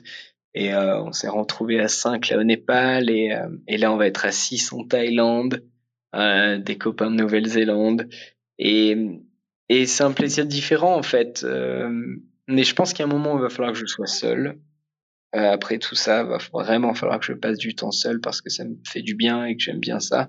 Mmh. Mais oh, le, le, fait de, le fait de cuisiner ensemble le soir et de papoter un peu autour du feu et de, et de partager nos journées ensemble, euh, ça a quand même un, un charme particulier. Et puis, peut-être que finalement l'homme est fait pour vivre en communauté et avoir la chance de pouvoir choisir sa communauté, c'est peut-être c'est peut-être une, une, ouais une des principales richesses quoi. Ouais. Écoute, bah, merci beaucoup. Merci pour toutes ces réponses. J'en ai encore plein, moi, des questions, mais comme je vois que le temps avance et puis que on a des personnes qui nous ont rejoints, Clément qui avait des questions à te poser et puis d'autres sûrement. Là, je viens d'ouvrir euh, la possibilité à ce que vous posiez des questions, mais euh, en live, en direct, avec votre micro. Donc, en fait, ce qu'il faut, c'est appuyer sur la petite main qui est en bas, euh, dans, à côté du chat. Là, il y a une petite main et vous appuyez dessus. Et comme ça, moi, je vous fais monter pour pouvoir poser des questions directes. Tu vas aller boire un coup, Clotaire, ou ça va? Non, non, mais ça va? En fait, euh, ouais, désolé, je tousse un peu, mais euh, la pollution de Katmandou a eu raison de mes euh, petits poumons de non-fumeur. Donc, ouais, ouais bah oui, je me doute. Clément, en attendant, est-ce que tu veux prendre la parole? Vas-y. Ouais, je sais, je sais pas si vous m'entendez. Ouais. bah déjà, bonjour, merci pour le pour le, les, les, petites questions, etc. Enfin, moi, c'est assez rigolo parce que ça, en fait, ça fait euh, Clotaire, ça fait plusieurs années, je pense que je te suis sur Instagram. Et en fait, je suis un ami de Léa Jobert qui était au Népal là récemment et qui m'a dit qu'elle vous avait euh, rencontré au hasard un peu euh, en montagne, il me semble. Donc voilà, je trouvais la coïncidence, la coïncidence assez marrante.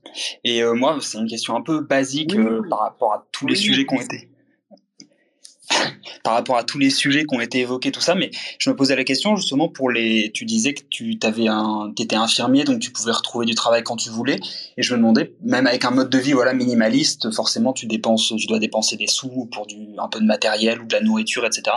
Est-ce que as, tu, tu interromps ton voyage de manière régulière pour travailler quelques mois en tant qu'infirmier ou autre chose, ou est-ce que, enfin, comment tu fais pour euh, réussir à, à rester euh, avec un peu d'argent de côté pendant ton voyage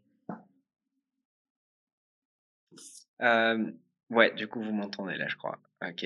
Euh, bah, c'est cool. Euh, oui, et du coup, Léa, je retrouve à Bangkok euh, demain, en fait. Donc, c'est plutôt rigolo. Euh, on s'est rencontrés il y, a, il y a trois semaines, je crois. Et bon, bref, peu importe. Et pour répondre à ta question, euh, alors, moi, je suis parti de France avec des économies euh, avec lequel j'ai tenu jusqu'en Asie du Sud-Est, tout inclus. Euh, et ensuite, l'idée, c'était d'aller travailler en Nouvelle-Zélande, de refaire le stock et de repartir pour euh, pour deux ou trois ans. Les choses se sont pas passées de la manière convenue avec le Covid et tout, encore encore que finalement ça allait.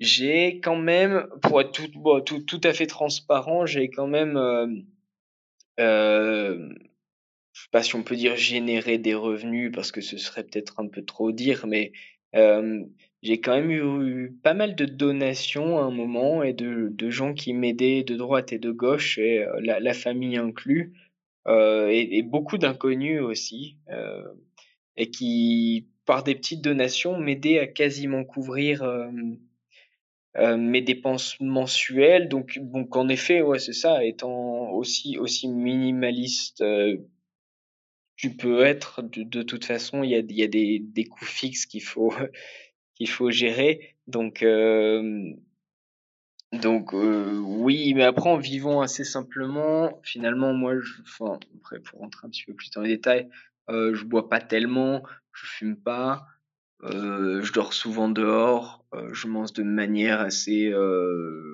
voilà, je fais attention où, je mange. Euh, au final, déjà, tu as couvert à peu près tes besoins et c'est vrai que tu dépenses dans quand même beaucoup de pays entre 10 et 15 euros par jour, donc tu es entre 300 et 450 euros par mois en moyenne. Donc finalement, quand tu comptes à l'année, c'est pas c'est pas excessif quoi. Euh, ça, oui, c'est ça, tu es sur euh, entre, entre peut-être 10 et 15 000 euros à l'année? Attends, non, je me trompe, non, pas du tout, entre 6, ouais, peut-être 6, 7 000 euros à l'année. Donc, ouais, t'es peut-être sur 15 000. J'ai peut-être dépensé, euh, dépensé 15 000 euros sur deux ans avant de retrouver la Nouvelle-Zélande. Euh, après, euh, moi, je suis encore une fois un profil particulier dans le sens où, où je suis pas ce genre de profil euh, de trentenaire, quarantenaire qui avait euh, euh, une famille, une maison et qui a pété un plomb et qui a décidé d'acheter une bicyclette et de partir et de revendre sa maison ou son appartement. Moi, j'ai jamais rien possédé, j'ai même pas le, j'ai même pas le permis de conduire, j'ai pas de voiture, donc j'ai rien à revendre. Donc, je suis tout le temps super tight. Donc, j'ai l'air, j'ai l'air un peu chaotique parfois, euh, mettre deux chaussettes différentes ou euh, deux tongs différentes. Mais par contre, je suis assez cadré dans dans ma manière d'organiser mon voyage parce qu'en fait, financièrement, je peux pas me permettre euh, de faire autrement que d'être euh, que d'être euh, assez cadré là-dessus. Donc, donc là, par exemple, en ce moment, ce qui se passe, c'est que en partant de Nouvelle-Zélande, je, je savais que j'avais mon visa de travail australien. Donc, donc l'idée c'était de faire une boucle, de dépenser mon argent et de retrouver du travail en Australie. Et là je viens d'avoir le visa canadien, donc tu vois, de, encore de gagner un peu d'argent, le redépenser et d'aller au Canada, d'en gagner à nouveau et de, et de revoyager avec. Donc pour répondre à ta question, il y a vraiment très très peu de backup sur mon compte bancaire, mais en même temps, pense que c'est un choix, c'est un mode de vie. Euh, si j'avais la chance d'en avoir plus, j'en aurais plus. Euh, c'est pas tant la chance en fait. Si je travaillais plus, j'en gagnerais plus, mais euh, j'en ai pas nécessairement envie. Donc euh, donc c'est toujours un petit peu à flux tendu. Et et donc voilà, mais après en, partageant un petit peu sur les réseaux sociaux et puis sur mon compte, euh, sur euh, oui les réseaux sociaux et, sur mon site internet, j'ai quand même des, des donations de temps à autre et puis ça me permet de, de couvrir les dépenses exceptionnelles, en l'occurrence euh, ce qui n'est pas prévu dans le budget, la mécanique ou ou les visas ou, ou la perte de ci ou de ça, ce qui arrive quand même de manière assez régulière. donc voilà, j'espère que ça répond à ta question. Ouais, bah, carrément, trop cool. Euh, merci pour, euh, merci pour les infos, c'est, euh, c'est utile. C'est, moi aussi, je prépare un gros voyage là en ce moment pour l'année prochaine. Du coup, c'est possible que je te recontacte sur Insta pour, pour poser d'autres questions, parce que je pense que j'en aurai, mais merci beaucoup en tout cas pour ça. Ben, avec grand plaisir. Ouais, ouais, tu seras, t'es pas le premier, tu seras pas le dernier, et, et moi, j'ai toujours été transparent sur la manière dont, dont je finançais mon voyage. Voilà, il y a vraiment aucun problème. Envoie-moi, envoie-moi un petit message et même si euh, tu veux savoir euh, euh, par rapport au pays dans lequel j'ai dépensé plus ou moins d'argent, voilà, tu es bienvenu. Super, bah merci. Je vais, je vais laisser la place à quelqu'un d'autre. Mais merci beaucoup. Avec plaisir. Merci Clément. Euh, tu prépares quel voyage? C'est-à-dire, c'est quoi ton gros projet si c'est pas indiscret Non, bah en fait, enfin pour euh, raconter rapidement, en fait, j'ai fait une césure l'année dernière, mais avec le Covid, c'est un peu, c'est un peu compliqué. Donc euh, j'ai fait un voyage à vélo complètement improvisé euh, de Normandie jusque jusqu'en Ukraine l'été dernier, et ça a vraiment été un coup de cœur quoi pour le pour le truc. Et, on était parti avec vraiment des vieux vélos qu'on avait récupérés, etc. Et Là, j'ai mon diplôme normalement en février, donc euh, j'aimerais bien. Bah, il y a pas mal de gens qui font ça, mais partir de France pour aller jusqu'en en Asie, euh, justement. Enfin, je sais pas encore exactement au Népal ou en Mongolie ou je sais pas encore, mais dans cette dans cette région-là, quoi. Donc, euh, je commence à à accumuler des petites infos, des des ouais que les gens qui font qui s'y connaissent un peu peuvent me donner tout ça. Donc, ce serait l'idéal. On verra si ça peut se faire, mais pour l'instant, le projet c'est ça. Ok, super, merci. Et puis Clotaire, il sera au top pour te donner les bonnes infos, quoi. ouais, oui, ouais, c'est pour ça. ouais, et, j'ai, si c'est pas moi, j'ai quand même euh, plein, plein, plein de copains qui sont allés euh, dans des endroits où je suis jamais allé, donc je, je, redirige souvent les gens vers des gens qui sont un peu plus compétents que moi, mais voilà, n'hésite pas. Ouais. Ah bah trop cool, bah merci, c'est bon à savoir. super Clément, je suis ravi que tu aies, pu partager ce moment avec nous. Et tu vois, ça fait du lien, Clotaire, c'est cool, hein, d'Instagram, on passe sur Clubhouse.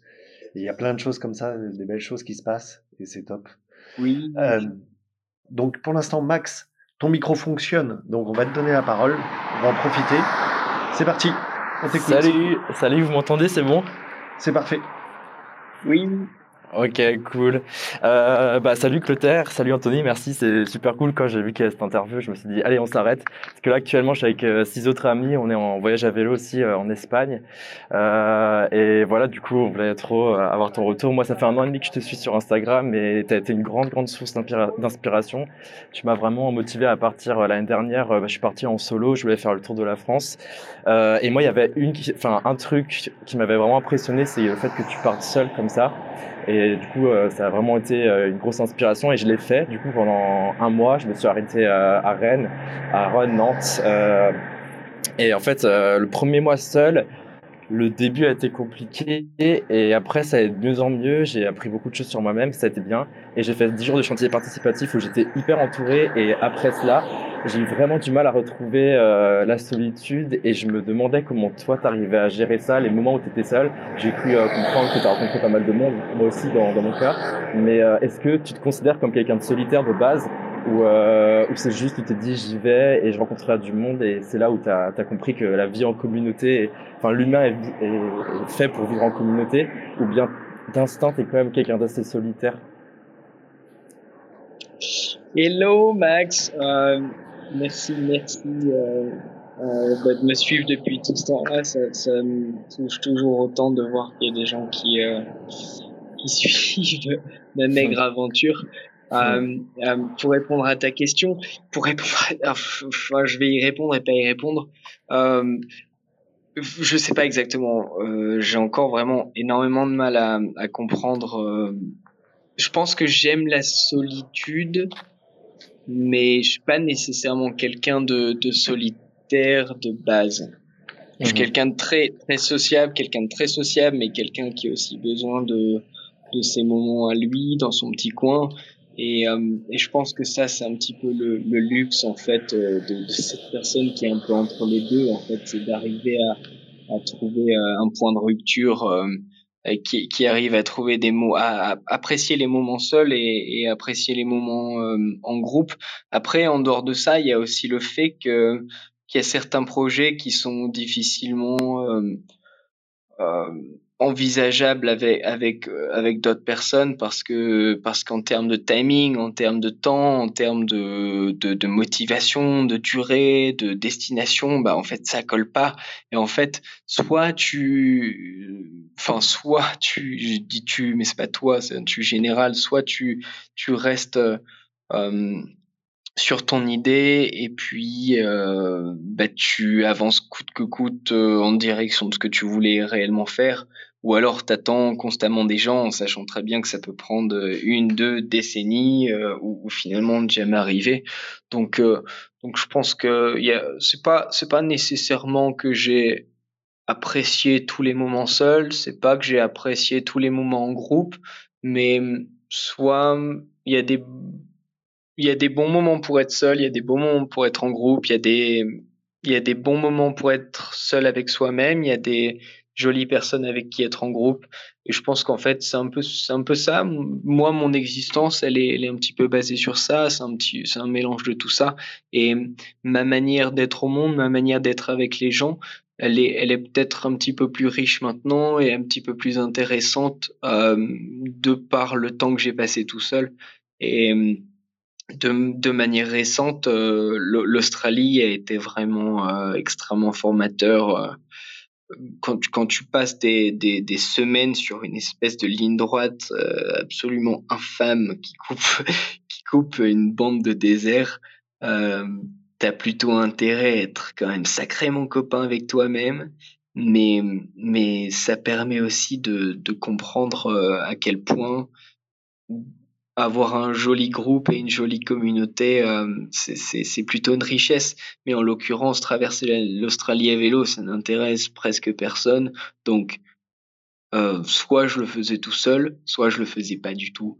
Mais euh, il y a cette part de moi qui fait que je peux pas ne pas aller au bout de ça parce que personne ne veut le faire avec moi. Donc je le fais, mais euh, mais c'est vrai que du coup tout à l'heure je disais que j'ai rencontré un Belge à vélo, Théo, et c'était super chouette quoi. Et si on avait pu aller jusqu'au bout ensemble, c'était cool.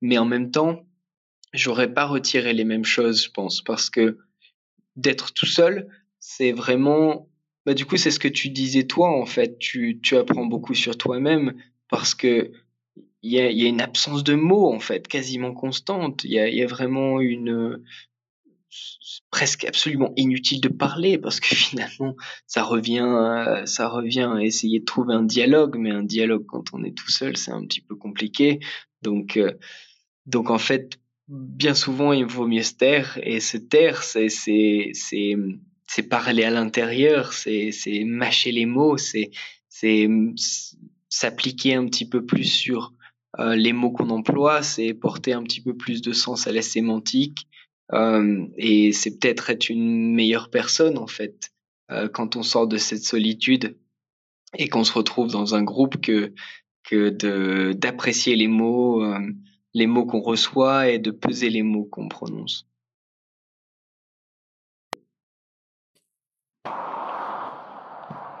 Ok. C'est super, enfin, merci beaucoup. Euh, moi, j'ai pas trop de réseau, j'ai, ça a coupé à certains moments, mais j'ai entendu le plus important. Et, euh, et vraiment, ça me, c'est vraiment très motivant de voir que c'est possible en fait, tu vois, et que tu, tu peux, tu peux le faire euh, seul. Et pareil, enfin, de, du peu, enfin, de ce que j'ai compris, c'est que ouais, si t'attends sur les autres, t'arrives jamais, euh, tu te lances jamais. Bah, quand tu parlais de peur avant, c'en était une, moi, de, de, de, voyager tout seul. Et ça se surpasse, en fait. Et, au final, tu ressors que beaucoup plus. Euh, enfin, c'est vraiment une, un voyage introspectif aussi. Et inconsciemment, je pense que j'ai appris beaucoup de choses sur moi-même. Et je pense que ça a été ton cas aussi. Mais euh, il y a eu quand même des moments qui ont été assez compliqués. Et euh, j'imagine dans ton cas aussi. Et, euh, et, voilà, bah merci en tout cas pour, euh, pour cette réponse. Et continue comme ça. Tes textes sont super jolis et euh, à chaque fois que je vois un de tes posts Instagram, euh, ça, ça me remplit de, de, joie et ça me fait vraiment du bien. Et, et quand je suis pas parti, j'ai envie de repartir et quand je suis en voyage, bah, j'ai envie de continuer. quoi. Ah, merci beaucoup. Euh, c'est peut-être le plus beau cadeau que tu pouvais me faire de dire ça.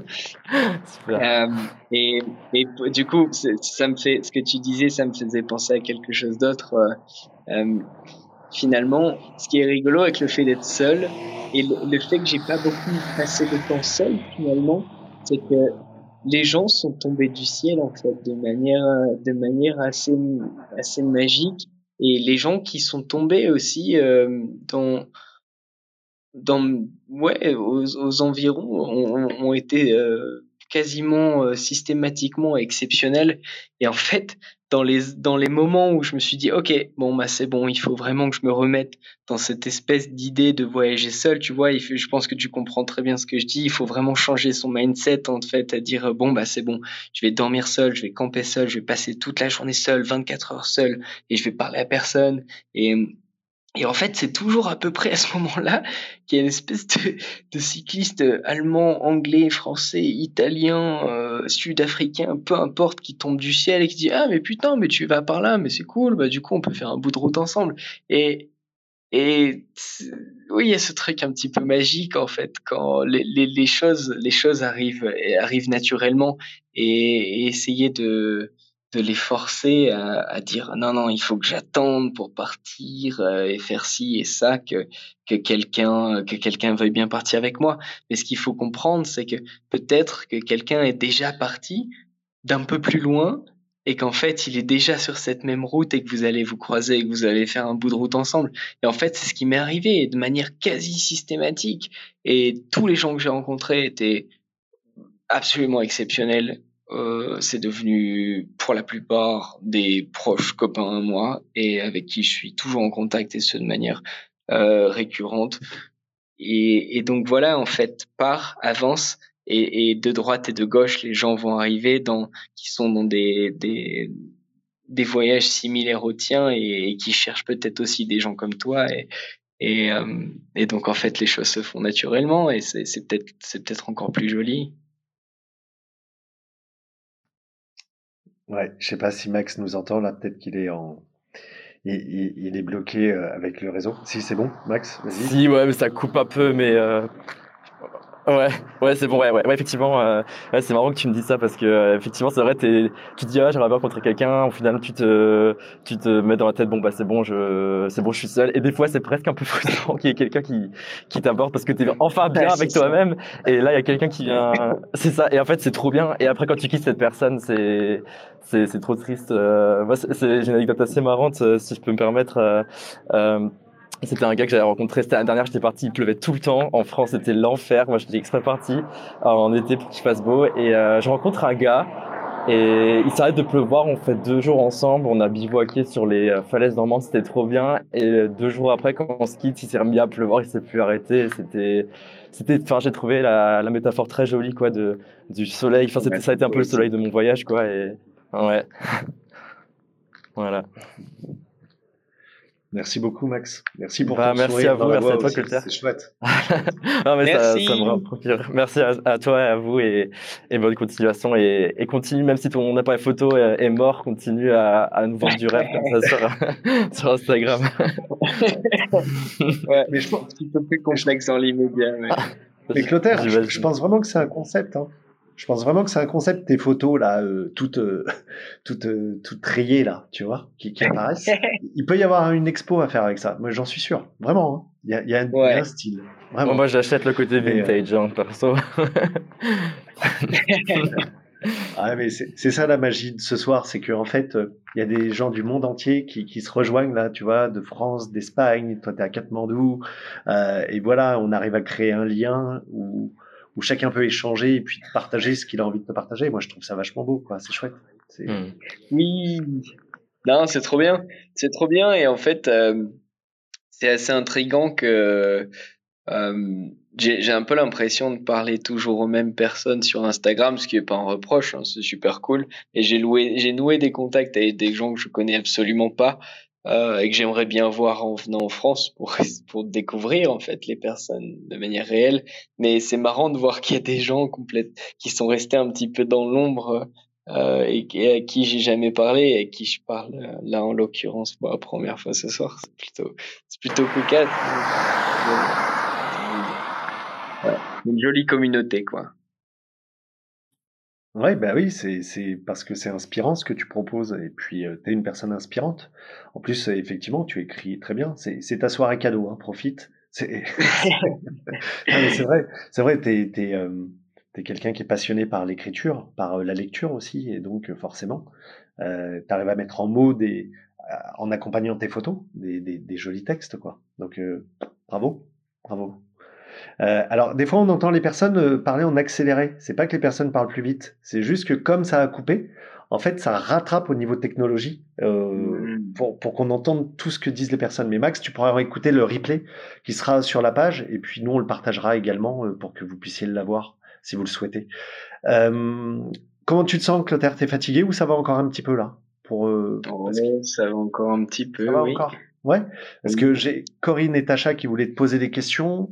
Euh, Corinne, c'est à ton tour. Je te laisse la parole. Oui, ah, super. Alors bonsoir à tous. Alors euh, merci pour euh, ce formidable clubhouse. Alors j'espère que Papy va réussir parce que j'ai dû l'appeler déjà pour qu'il soit dans la conversation. C'est un peu compliqué pour eux la technologie quand même. Euh, alors moi, forcément, euh, il y a des questions que je n'ai pas à poser puisque Clotaire est mon neveu. Donc moi, j'ai juste une question qui va encore le faire rire sûrement, mais tu reviens quand nous faire des gros bisous? Euh... Putain, je sais pas. euh... Ouais, non, c'est c'est une très bonne question. Je sais pas. Euh, pour être honnête, on pensait on pensait repart, repasser vers euh, vers la Belgique et l'Europe, euh, la France, vers mai-juin avant d'aller au Canada, mais mais mais les billets d'avion sont quand même beaucoup beaucoup moins chers en partant d'Auckland et d'aller de, direct de Nouvelle-Zélande en, ce que je retourne en Nouvelle-Zélande après, euh, voilà, personne le, le savait. Euh, et euh, voilà, mais mais il y a aussi tout au fond de moi l'idée qu'en fait il faut il, il, faut pas que je repasse par le territoire français avant d'avoir d'avoir traversé tous les continents à vélo. Donc c'est peut-être qu'une question d'année. Voilà, ça paraît. Oui, ça paraît oui. C'est peut-être qu'une question d'année. Peut-être que dans deux trois ans je suis là quoi.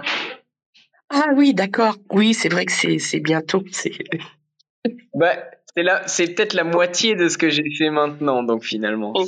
Le oui. pire est derrière. Oui, c'est sûr. Alors moi, ce que je voulais dire, je trouvais que c'était, enfin, que c'était formidable. Euh, toutes les personnes qui te suivent, j'ai appris plein de choses. Euh, des gens qui, qui s'intéressent à ce que tu fais, euh, des gens qui te demandent euh, des renseignements, des plein de choses pour eux parce qu'ils sont aussi dans leur dans l'angoisse comme j'ai pu entendre. Et c'est magnifique que tu aies bah, de toute façon tu as une ouverture de parole une ouverture d'esprit magnifique comme on le connaît. Et je trouve ça beau de partager tout ça. Alors euh, aussi que moi j'ai voulu j'ai voulu faire quelque chose je lâche pas. Euh, j'en ai enfin parler à personne si papier est au courant j'ai essayé de contacter euh, TF1 avec toutes les report... enfin, tous les reportages, les aventures, tout ce qu'ils font. Et moi, je trouve que, que tu méritais aussi ta place là-dedans. J'essaie de les contacter, je les harcèle, ils ne me répondent pas, mais je ne lâcherai pas. voilà. Ouais, euh... ah, c'est gentil.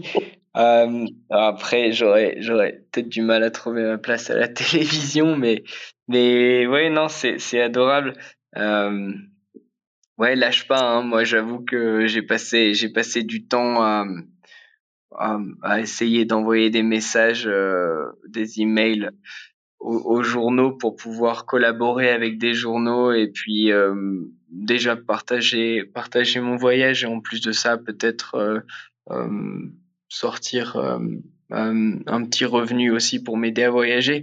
Mais en fait, c'est ouais, extrêmement compliqué de d'accéder à, à ce genre de choses. Donc euh, peut-être le moment venu, en fait, euh, tes, tes, tes appels et tes emails seront pas seront pas dans dans l'oreille d'un sourd et le jour venu, le jour où ils auront besoin d'un sujet, le jour où ils ont besoin d'un sujet comme ça, ils viendront vers toi. Et, et puis finalement, tu auras, auras euh, voilà, euh, peut-être euh, participé à, à, à voir ma, ma, tête à la télévision. Mais alors, je fais pas cas, ça pour ça. Hein. Non, non, non, non, non, je sais bien. Euh, alors par contre, ça tient toujours. Euh, mon voisin, euh, voilà, il a un copain journaliste euh, sur euh, sur 50 sur les journaux de Saint-Quentin. Et le jour où tu reviens comme tu le sais je te l'ai déjà dit euh, il te met en relation. Et puis voilà vous faites quelque chose euh, hein, comme comme oui. je t'ai déjà parlé. Voilà. Rendez-vous rendez-vous est pris alors. Voilà. Bon. Ben moi je vais pas je vais pas rester plus longtemps parce que tout le monde a les choses à dire et ma sœur en particulier je pense donc euh, moi je t'embrasse et je voulais dire, euh, je voulais vous dire aussi merci monsieur pour ce que vous faites. C'est magnifique. Allez, je t'embrasse bien fort. Bisous. Alors, Merci. Bisous. Ouais, Corinne, si c'est de moi, enfin, sur Clubhouse, c'est vrai que mmh. j'ai l'habitude de tutoyer même quand je connais pas. Donc, si c'est de moi que tu parles, bah écoute, alors, je suis Anthony, hein, parce que monsieur, ça me fait vieux, mais merci beaucoup. Oui. Merci beaucoup. Oui. C'est, c'est vrai que je, je, trouve ça très enrichissant, même pour moi et puis pour tous ceux qui écoutent, de, de mettre des personnes à l'honneur euh, qui, qui osent euh, dépasser leur, leur propre. Euh, voilà, leur propre peur, comme je disais tout à l'heure, même si Clotaire dit qu'il n'a pas eu peur, mais même leur propre euh, mode de vie classique, on va dire, pour, pour aller plus loin et pour vraiment euh, vivre tout ce qu'ils ont à vivre jusqu'au bout. Et, Ah oui. et, et c'est comme ça que, en fait, euh, je dis que les graines, elles sont dans chacun d'entre nous. Et par exemple, ce qu'on fait ce soir, bah, c'est qu'on arrose. On arrose tout simplement. Et Clotaire, ce qu'il fait avec ses voyages, avec ses photos, c'est qu'il arrose chez les gens euh, qui le suivent euh, ces petites graines qui germent et qui font que derrière, euh, bah, voilà, c'est plus facile de, franchir le cap des fois quand on a des, exemples comme, comme lui. Donc voilà. Tout à fait. Et, aussi, je voulais lui faire savoir. moi, je sais que j'ai beaucoup d'amis, beaucoup de connaissances sur les, enfin sur mon Facebook, mes collègues qui, qui le suivent tout le temps et tout le temps me posent des questions. Mais comment il fait? Mais c'est magnifique. Mais et tout le monde est en émerveillement. Franchement. Oui. C'est chouette de savoir qu'il y a autant de monde derrière. euh, Ah oui. D'autant plus que parfois on a on a l'impression on n'a plus l'impression de faire de, de l'exceptionnel du tout et il y a toujours quelqu'un derrière qui vient qui Ah, vient nous euh, Crois-moi, si. ok Bah, Voilà. Bah, je continue alors Donc Corinne, c'est ta tante, hein, Clotaire, c'est ça? Enfin, oui euh, oui ouais. oui C'est d'accord. La sœur de ta maman, si j'ai bien compris. C'est ça? Oui C'est oui. ça. Ok. Ah, je suis balèze. Et euh, faudra, Corinne, faudra penser à partager alors, hein, parce que là, ça va être en replay après. Donc, euh, c'est possible de partager sur Facebook, c'est possible de partager sur euh, tous les réseaux sociaux, par Ah oui, il n'y a pas de souci, vous inquiétez pas. Hein. Ouais, ouais, avec grand plaisir. hein. Au contraire, faites, propagez la bonne parole, hein. c'est bien. Ah oui, oui, oui, oui, oui. Merci Pas de beaucoup. souci. Merci à vous. Merci, au plaisir. Tacha, c'est à ton tour de prendre la parole. Bonjour, bonjour, euh, ou bonsoir, ou bonne nuit, ou où que nous soyons. Euh, merci de l'accueil. Euh, alors moi, Clotaire, je te connais pas du tout. Je te découvre maintenant avec le flot de ta voix là, très apaisante, très douce, très sûre de toi et une force tranquille dans la voix. Je commencerai par te dire merci.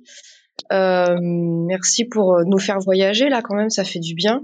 Euh, je crois que j'ai goûté un peu, il y a fut un temps à, à des voyages au long cours. Pour le moment, euh, c'est en stand-by pour moi. Je suis sur d'autres types de voyages, mais euh, en tout cas, ça fait vraiment du bien euh, d'entendre des gens euh, qui cheminent euh, euh, loin et qui sont bien euh, dans ce chemin-là. Tu m'as fait penser euh, quand tu parlais là de de, de ton expérience euh, dans le désert euh, en Australie à, à Maxence au désert, euh, qui euh, qui est un, livre pour moi super important d'un très grand monsieur que tu dois évidemment connaître, que tu as dû lire et relire, euh, de Théodore Monod. Donc euh, merci parce que j'y étais là. Euh, après, j'aurais plein de choses à te demander parce que je suis un peu curieuse de tes impressions en fait. Euh, mais je vais essayer de, faire quand même court et simple. Euh, J'aurais aimé savoir ce qui, ce qui t'appelle, ce qui t'inspire euh, dans tes choix de destination. Ça, c'est quelque chose qui, parce que bon, tu ne rentres pas entre guillemets. Donc, qu'est-ce qui fait que tu te déplaces et qu'est-ce qui fait que tu décides d'aller à tel ou tel endroit? Est-ce que c'est les circonstances ou, enfin voilà, qu'est-ce qui t'inspire? Je, vais, je vais tout de suite te poser mes questions, comme ça après je, je laisserai la parole aux autres. Euh, J'aurais voulu savoir aussi euh, si tu avais noté chez toi, euh, à travers toutes ces expériences, des, des changements, des changements dans ta vision des choses, dans tes opinions, dans, dans tes croyances. Euh, s'il y avait des choses qui avaient évolué fortement par, expérience dans, tes voyages. Et puis ma dernière question, euh, c'était savoir si euh, tu t'étais découvert euh, des nouveaux centres d'intérêt, si tu avais développé de nouvelles compétences, si tu avais de nouvelles passions. Voilà, j'arrête là et encore merci. Hello, euh, bah, bonne, oui, bonne soirée à vous, bonne nuit à moi. Euh, merci de ton, merci de ton euh, message, Tacha. Euh, par où commencer? Déjà Théodore Monod, oui, en effet, tu parles à la bonne personne. Gros lecteur tout court et gros lecteur de Théodore Monod et de et en l'occurrence de Maxence au désert. Euh, je je suis pas nécessairement sûr que ce soit Théodore Monod qui m'ait donné envie de, de, de poser les roues dans le désert, mais, euh, mais, mais en tout cas, ouais, grosse, grosse source d'inspiration et un grand, grand monsieur français, euh, pour sûr. grand écrivain et voilà, la, liste des métiers, la liste des caractéristiques de Théodore Monod est, est infinie. mais parenthèse littéraire, littéraire à part, Qu'est-ce qui, qu'est-ce qui fait choisir les destinations euh, Pour répondre à ta question, qu'est-ce qui fait choisir les destinations C'est plutôt, ça a été plutôt logique dans un premier temps, je dirais. Enfin voilà, ça fait un peu cliché, mais il y a quand même une une période pré-Covid et post-Covid pour sûr. Euh, pré-Covid, il y a vraiment eu une logique euh, de traverser des continents de limitation des, des transports en commun et euh, vraiment de, de, de, rouler au maximum. Et donc voilà, il y a eu ça. Après le Covid, un petit peu tout bousculé. Donc c'est-à-dire qu'à partir du moment où les frontières se sont rouvertes, euh, je me suis retrouvé dans une situation où euh, l'entièreté des Amériques n'était pas ouverte, donc d'Alaska jusqu'en Argentine. Ensuite, euh, j'avais dans l'idée à la base de repartir sur Pékin et de Pékin rentrer en France, mais euh, voilà, ça va sans dire, c'est extrêmement complexe. La Chine est fermée, la Mongolie a rouverte, bah, mais la Russie c'est compliqué, l'Asie centrale c'est pas encore parfait. Donc en fait, euh, j'ai un petit peu perdu malheureusement dans l'immédiat cette logique de traverser des continents et de, de limitation au maximum des, des, transports en commun et notamment des avions en fait. Euh, donc, ce qui s'est passé, c'est que j'avais un grand, un grand projet, un grand rêve que de que de traverser l'Australie par la Outback, euh, que j'ai fait. Et après la Nouvelle-Zélande, ce qui était euh, ce qui était assez logique vu, vu que c'était juste à côté. Et puis, et puis une fois que ça s'était fait, entre guillemets, euh, il a fallu passer à autre chose. Et ça, euh, ça a été plutôt compliqué. Euh, L'Australie a été vraiment intense, mais intense au, au, sens positif. Ça a vraiment été chouette, vraiment, vraiment, vraiment été chouette. Et voilà, donc je suis parti en Indonésie parce que c'était euh, une des manières les, les, plus simples et les plus chères de quitter, euh, des moins chères de quitter l'Australie. Donc je suis parti en Indonésie.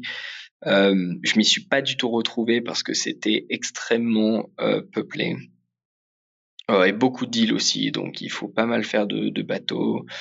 Euh, ensuite, donc voilà, je me suis retrouvé là. Et pour répondre à tes questions, ce qui s'est passé et ce qui se passe à partir de maintenant, c'est je suis allé en Inde parce qu'il y avait une une question de saison, c'est-à-dire que le Cachemire, le Ladakh, Spiti, Himachal Pradesh, euh, il y a vraiment une fenêtre à l'année où tu peux rentrer et, et le reste du temps c'est fermé à cause de la neige. Donc, euh, donc il y a vraiment pour ces parties du monde, il y a vraiment une question de, il y a question, une question de saison. Ensuite, euh, euh, par rapport à l'Australie et je pense que maintenant, ce qui fait et pour répondre à ta deuxième question, ce qui euh, ce qui fait choisir, euh, c'est surtout, je pense maintenant, la densité de population. Voilà, pour être tout à fait honnête, je crois que j'en ai soupé, comme on dit, des pays bien bien peuplés. Et en fait, j'ai besoin de grands espaces. J'ai besoin de grands espaces et donc euh, là, j'ai besoin de faire euh, une petite pause entre guillemets pour réfléchir, pour regarder un petit peu où aller parce que L'Inde était extrêmement peuplée, mais ça a été, ça a été vraiment agréable. Euh, pas au nord, mais plus au sud, dans l'Uttar Pradesh, l'Uttarakhand. Euh, le Népal, finalement, ça a été beaucoup plus compliqué que prévu. Euh, pour plein de pour plein de raisons. Et là j'ai vraiment envie de j'ai vraiment envie d'endroits où la densité de population est moindre et où les potentialités de de, de camping sont sont élevées. Euh, ce qui va ce qui va souvent ensemble d'ailleurs donc, euh, donc voilà comment je choisis mes destinations à partir de maintenant. Dans un premier temps, ça a été surtout euh, l'idée de traverser des continents. Ça, ça a été un petit peu brisé malheureusement avec la fermeture des frontières et, c'est toujours un peu le cas. Il y a pas mal de, de conflits aussi à l'heure actuelle.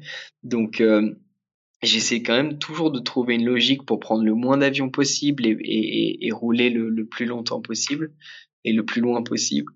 Euh, mais il y a eu vraiment l'envie de ces derniers temps d'aller au Népal et en Inde, le nord de l'Inde, euh, dans les régions quasi tibétaines, pakistanaises, dans ces coins-là. Euh, donc voilà, j'ai roulé là, je suis, très très content, c'était chouette.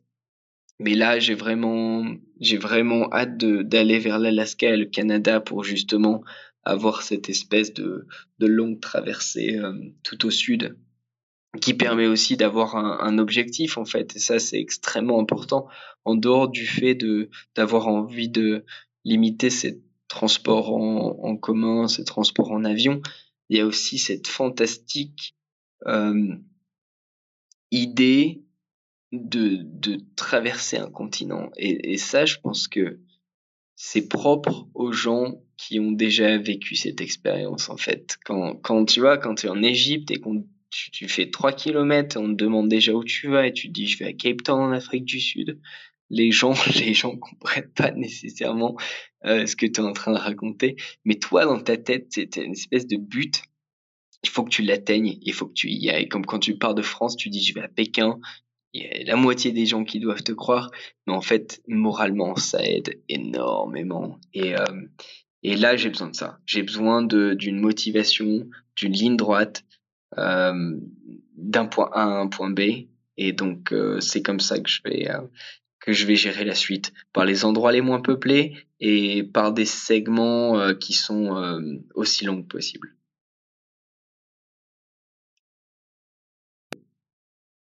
Bah merci. Euh, alors du coup, je te demandais aussi, euh, si, on a le temps, tu me diras Anthony, euh, si, euh, si tu as trouvé dans, dans, ta personnalité, dans s'il y a des choses, si ton voyage t'a fait évoluer, changer de, de vision, de choses importantes en toi, de, de préconçues ou a déconstruit des choses que tu pensais ou t'as ouvert à d'autres d'autres d'autres manières de voir le monde ou d'autres d'autres idées? Oui, désolé, c'est vrai que j'ai pris qu'une partie de la question. Euh, alors, alors oui, évidemment, je pense que ça aurait été triste de, de rentrer euh, la même personne, euh, euh, de la, ouais, avec avec le, même euh, le même esprit et, les mêmes idées que que la personne qui était partie. Ça aurait été euh, extrêmement fade. c'est pas le cas. C'est pas le cas. Mais je pense que, bon, déjà dans un premier temps, je pense que je mesurerai uniquement la différence qui sépare la personne qui est partie et la personne qui est revenue quand je rentrerai et que et que je me confronterai aux gens que j'ai pas vus et en l'occurrence euh, famille et amis que j'ai pas vus depuis des années. Euh, mais mais ce que je peux dire déjà dans un premier temps, c'est que c'est que j'ai énormément changé et je pense en bien ou même si c'est pas encore changé en bien, c'est sur c'est sur le point de l'être. Euh, quand on passe autant de temps tout seul, il y a une espèce de, méditation forcée en fait qui, se met en place et euh, ou même si c'est pas tout seul en fait on, on parle pas toujours quand on pédale à plusieurs et en fait il y a une méditation forcée qui se met en place très profonde et euh, et, aussi la manière dont on perçoit le monde en fait et les êtres humains. Euh, je perçois le monde peut-être un petit peu différemment de quelqu'un qui passe euh, cinq heures par jour devant la télévision en France. Ça c'est sûr. Je le vois peut-être de manière euh, un petit peu plus positive. Euh, en revanche, euh, moi, je suis aussi, euh, je suis un petit peu entre les deux en fait. C'est-à-dire qu'à l'extrême opposé, il y a, cette espèce de, de, masturbation aussi sur Instagram de gens qui s'efforcent à voir le monde extrêmement positivement et et, et qui jump en bus euh, d'un endroit A à B et qui et qui voient le monde tel que tel que le monde veut bien veut bien s'offrir à eux et et qui, qui qui soit loupe entre-temps ce qui se passe localement ou alors qui, qui décide inconsciemment ou consciemment de pas le voir parce que ça rend les choses plus simples. Et, et c'est vrai que d'être à vélo, d'être un peu plus lent et de passer par par ces intersectionnalités entre les points A et les points B, ça permet justement de voir justement la complexité du monde. Et, et quand, quand on me dit euh, oui, il y a des choses qui, qui mérissent le poil maintenant, vraiment, euh, de, de, de, venir au Népal et dire regarde, euh, passer par un village, dire regarde, ouais, ils ont pas grand chose, mais ils sont heureux. Moi, ça, ça me rend complètement fou. Ce genre de truc, ça me rend complètement fou. Je, je, ce qui a changé, je crois, c'est que j'ai compris qu'il fallait pas juger de quelqu'un avant d'avoir fait quelques kilomètres dans ses chaussures et que c'est pareil d'une culture et d'une société en fait. À défaut de la comprendre profondément, à défaut de parler la langue et d'y avoir passé énormément de temps, je pense qu'il est bon de s'abstenir de juger et il faut accepter. Et c'est peut-être ce qui a changé. J'ai accepté d'être euh, d'être en superficialité euh, sur les choses, sur les gens, sur le monde et, et ça fait du bien d'accepter de pas savoir en fait parce que ça permet de regarder le monde avec un regard euh, non pas naïf, non pas candide, mais mais mais plein de plein de questionnements, plein d'attentes et et oui, euh, là je suis au Népal et je comprends euh, absolument pas ce qui se passe la plupart du temps autour de moi. Je comprends pas ce que les gens racontent. Je comprends pas comment ils fonctionnent. Je comprends pas comment les gens, comment les gens s'aiment, comment les gens se mettent ensemble, pourquoi les gens vivent en famille, pourquoi euh, les gens sont incinérés au bord d'une rivière en plein centre de Katmandou, euh, à l'air libre. Il y a plein de choses que je comprends pas, mais mais c'est pas grave en fait. Euh, j'accepte le fait de pas comprendre et, et j'accepte le fait qu'on se comprendra potentiellement jamais. Et et tout ça pour dire que finalement, ça m'a permis de d'accepter euh, encore plus profondément qu'avant le fait qu'on puisse être euh, qu'on puisse être différent et finalement qu'on puisse être euh, extrêmement similaire de par le fait qu'on soit qu'on soit constamment différent.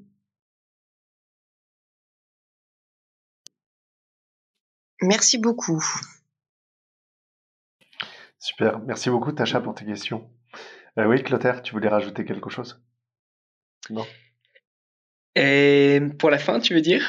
Euh, bah, Il reste ta maman, Valérie. Juste une dernière oui. question. Et, euh, on va terminer avec Valérie, justement, ouais. Et oui. juste pour info, Tacha est, travaille dans une librairie. Bon, je, je, je, et donc forcément oui. passionnée de livres. Et voilà. Ah, très bien. Donc, très bien, très bien. Valérie, c'est toi qui vas avoir l'honneur et la lourde tâche de terminer cette entrevue. Enfin, bien évidemment, après, on se dira au revoir tous ensemble, mais euh, nous te laissons la parole. C'est à toi. Bonsoir, je ne sais pas si vous m'entendez. Oui. Bon. Alors, bonsoir Anthony, bonsoir mon fils. Euh, déjà, Anthony, merci pour ce partage ce soir. Vraiment très enrichissant. Euh, moi, j'ai une question euh, à poser à, à Clotaire. Je voulais savoir, c'est tout simplement pour faire la passerelle entre le, le partage de ces photos et l'écriture dont tu as parlé tout à l'heure, euh, Anthony. Je voulais savoir si tu avais toujours ce projet d'écrire un livre, un livre-image que tout le monde attend, bien évidemment, avec impatience. Euh, voir si, si c'est vraiment toujours dans tes projets euh, futurs et auquel cas, moi, je financerai sans problème. Si c'est une histoire de financement, il n'y a aucun problème là-dessus. Tu sais que je serai toujours derrière toi. Donc, je, je voulais savoir si c'était toujours un projet dans ta petite tête. Oui, alors, dans ma petite tête, euh, oui, non, mais c'est clair, c'est clair que j'ai toujours en projet de d'écrire quelque chose. Euh, je sais pas quel quel format, je sais pas encore quel format ça va prendre.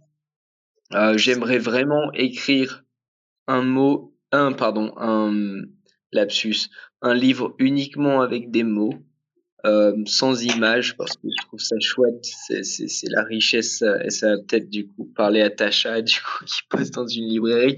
Euh, je trouve que c'est la richesse des livres en fait que de euh, de se passer d'images en fait. Ça permet, ça permet aux gens d'imaginer euh, le monde tel qu'ils ont envie de l'imaginer selon les mots qu'on emploie. Mais après, oui, oui, écrire, écrire un bouquin, c'est euh, quel qu'il soit, quel que soit le format, c'est toujours d'actualité. En revanche, ça va prendre du temps. Il faut déjà que je finisse tout ça. Il faut que je, je finisse mon tour. Il faut que euh, je, je boucle la boucle et puis que je me laisse un petit peu de temps pour digérer tout ça et prendre un petit peu de recul. Et, euh, et voilà, ça va. Donc ça va prendre, ça va prendre un petit peu de temps. Il faut être encore un petit peu patiente, n'est-ce pas? Et et voilà. Mais par contre, je me suis toujours dit, et ça, il y aura pas de, je reviendrai pas là-dessus. J'écrirai pas quelque chose si c'est pas, si c'est pas bon. Il faut, j'écris pas pour écrire. Il y aura pas de, il y aura pas de publication pour voir mon, mon nom sur la tranche d'un livre. Il y aura uniquement publication si j'ai quelque chose à dire et si j'arrive à le dire euh, joliment et, et, et si c'est potentiellement intéressant pour les autres. Mais ça, j'en ai aucun doute. Ah, bah, ça on verra. Et je voulais te remercier pour ta bonne humeur euh, au quotidien qui nous vraiment qui nous transporte. Euh, tu as toujours la patate et, et franchement, même si on est loin, si ça fait des années qu'on ne s'est pas vu, euh, le, le, fait de te voir toujours sourire sur euh, sur Facebook et au quotidien sur WhatsApp, ça me voilà, on en revient tout à l'heure à dire que ça me ça me rassure, euh, que je passe de meilleures nuits et que je m'inquiète beaucoup moins de, de ce fait. On continue comme ça, mon fils. Oui, toujours la patate, toujours la patate, toujours le sourire. Non, mais oui. Mais euh, pour revenir à pour revenir à ce qu'on disait tout à l'heure, ouais, je pense que euh, peut-être beaucoup plus capable euh, maintenant de d'appréhender des situations euh, désagréables et des situations frustrantes. Et, et, ouais, toujours le sourire et toujours content d'être d'être là où je suis et de faire ce que je fais. Merci maman. Merci mon chéri. Quelle belle soirée. Merci beaucoup Valérie pour, euh, pour ta question et pour ton intervention. Euh, Clotaire, j'avais juste une dernière question à te poser. Vraiment la dernière des dernières. Vas-y, vas-y. J'ai l'impression que hum, tu veux pas rentrer en France parce que si tu rentrais en France, en fait, ton voyage se terminerait et ce serait plus jamais la même chose derrière. Il y a, ouais. il y a quelque chose de ça qui résonne là quand je t'écoute. T'as tout compris. T'as absolument tout cerné. Euh, il y a cette, cette idée absolument étrange que ce, ce voyage que j'ai commencé, il a une forme dans ma tête et pour que ce soit abouti, il faut pas que je rentre en France avant. Il faut, il faut que ce soit, et c'est vraiment cyclique. Il faut que la boucle soit bouclée avant que je repasse par la France. Il y a vraiment, et tu vois, on en revient toujours au livre, et c'est ça qui est assez intéressant. Euh, on en revient toujours au livre. Il y a vraiment cette, idée que, que, que ma vie est complètement chapitrée, en fait. Il y a vraiment, euh, c'est un chapitre. Mais pour que le chapitre soit fini, tu vois, quand tu lis un bouquin, si à la fin de ton chapitre, euh, tu vois que le texte est coupé en deux et qu'en fait t'as pas la fin et que ça saute au chapitre d'après et tu comprends plus l'histoire, et eh ben c'est peut-être un petit peu euh, comme ça que j'imagine mon existence. Il faut, il faut que ce chapitre soit soit bouclé pour que je puisse en démarrer un autre. Euh, c'est logique dans ma tête. Après, j'ai, voilà, je sais pas, c'est peut-être un petit peu euh, mental comme truc, mais il faut, il faut que ce voyage soit fini comme j'ai voulu qu'il soit. Et seulement à partir de là, je pourrais démarrer un, un autre chapitre de mon existence et, quelque chose d'autre. Et ça, ça inclut le fait de pas rentrer en France entre temps. Et c'est vraiment quelque chose de viscéral. Et quand les choses ont commencé à se compliquer avec le Covid, que j'étais en Nouvelle-Zélande, je me suis vraiment, vraiment battu profondément pour, euh, pour pas rentrer en France, quand bien même la situation était un petit peu compliquée, mais ça, c'est, faut revenir dessus sur un autre, sur une autre interview. Mais euh, il y a vraiment ouais cette idée viscérale que non, non, il faut, il faut que ce soit bouclé. Et j'ai très longtemps, et notamment en Nouvelle-Zélande, j'ai très longtemps rêvé que j'étais en France et que les gens dans la rue me reconnaissaient et me disaient mais pourquoi tu es rentré? Et je, j'arrivais jamais à répondre aux gens pourquoi je rentrais. Et ça, ça me réveillait la nuit. Et je me réveillais un peu en sursaut. Et je regardais autour de moi. Et je me disais, putain, non, en fait, ça va, je suis en Nouvelle-Zélande, je suis pas rentré en France. Donc j'ai un petit peu traumatisé avec cette idée de rentrer en France avant l'heure. Voilà, pour répondre à ta question.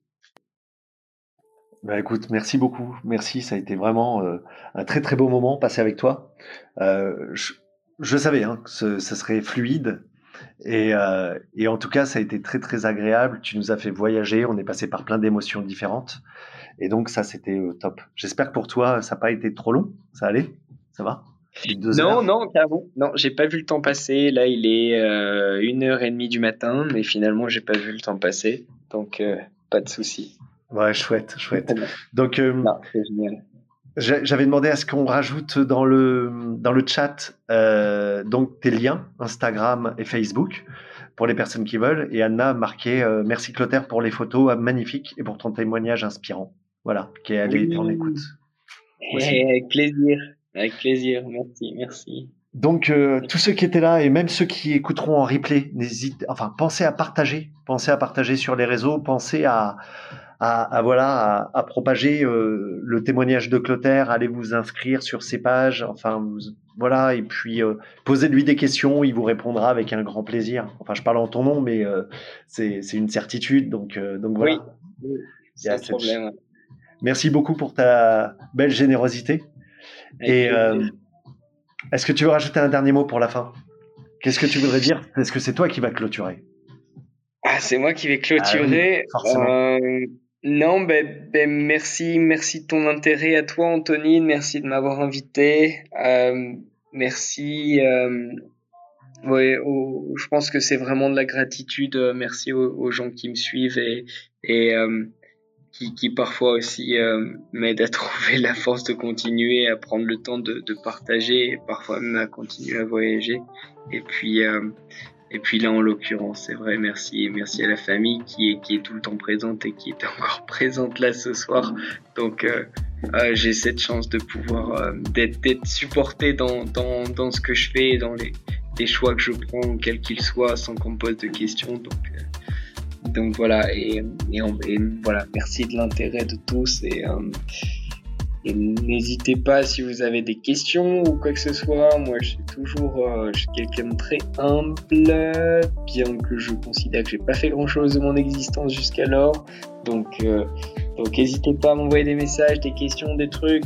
Je suis toujours content de répondre et de papoter avec les gens donc, euh, et d'aider si je peux. Et Clotaire, merci, mais on peut pas se quitter sans que tu tu dises si des gens hésitaient à franchir un cap, quel qu'il soit dans leur vie, tu vois, parce qu'ils ont peur, peur et qu'ils n'osent pas. Qu'est-ce que tu leur dirais? Qu'est-ce que je dirais? Ben, je sais pas. J'ai peur de répondre par des platitudes euh, à ce genre de questions. Parle avec ton cœur. Parle avec ton cœur. Mais ouais, il faut, il, faut, il faut faire. Il faut arrêter de réfléchir. Non, je pense qu'en fait, il faut faire et réfléchir ensuite. En fait, je pense que c'est ça. Et c'est ma manière de faire. J'y vais, je fonce et après j'avise et puis advienne que pourra, comme on dit. Donc, euh, à partir du moment où il y a le, en fait, c'est ça, à partir du moment où il y a un questionnement, où les gens se demandent si s'ils doivent le faire ou non, c'est qu'il y a déjà quelque chose en eux qui, qui, réclame du changement. Donc, s'il y a quand même le corps et l'esprit qui réclament du changement, mais en fait, faut pas hésiter, il faut, il faut faire.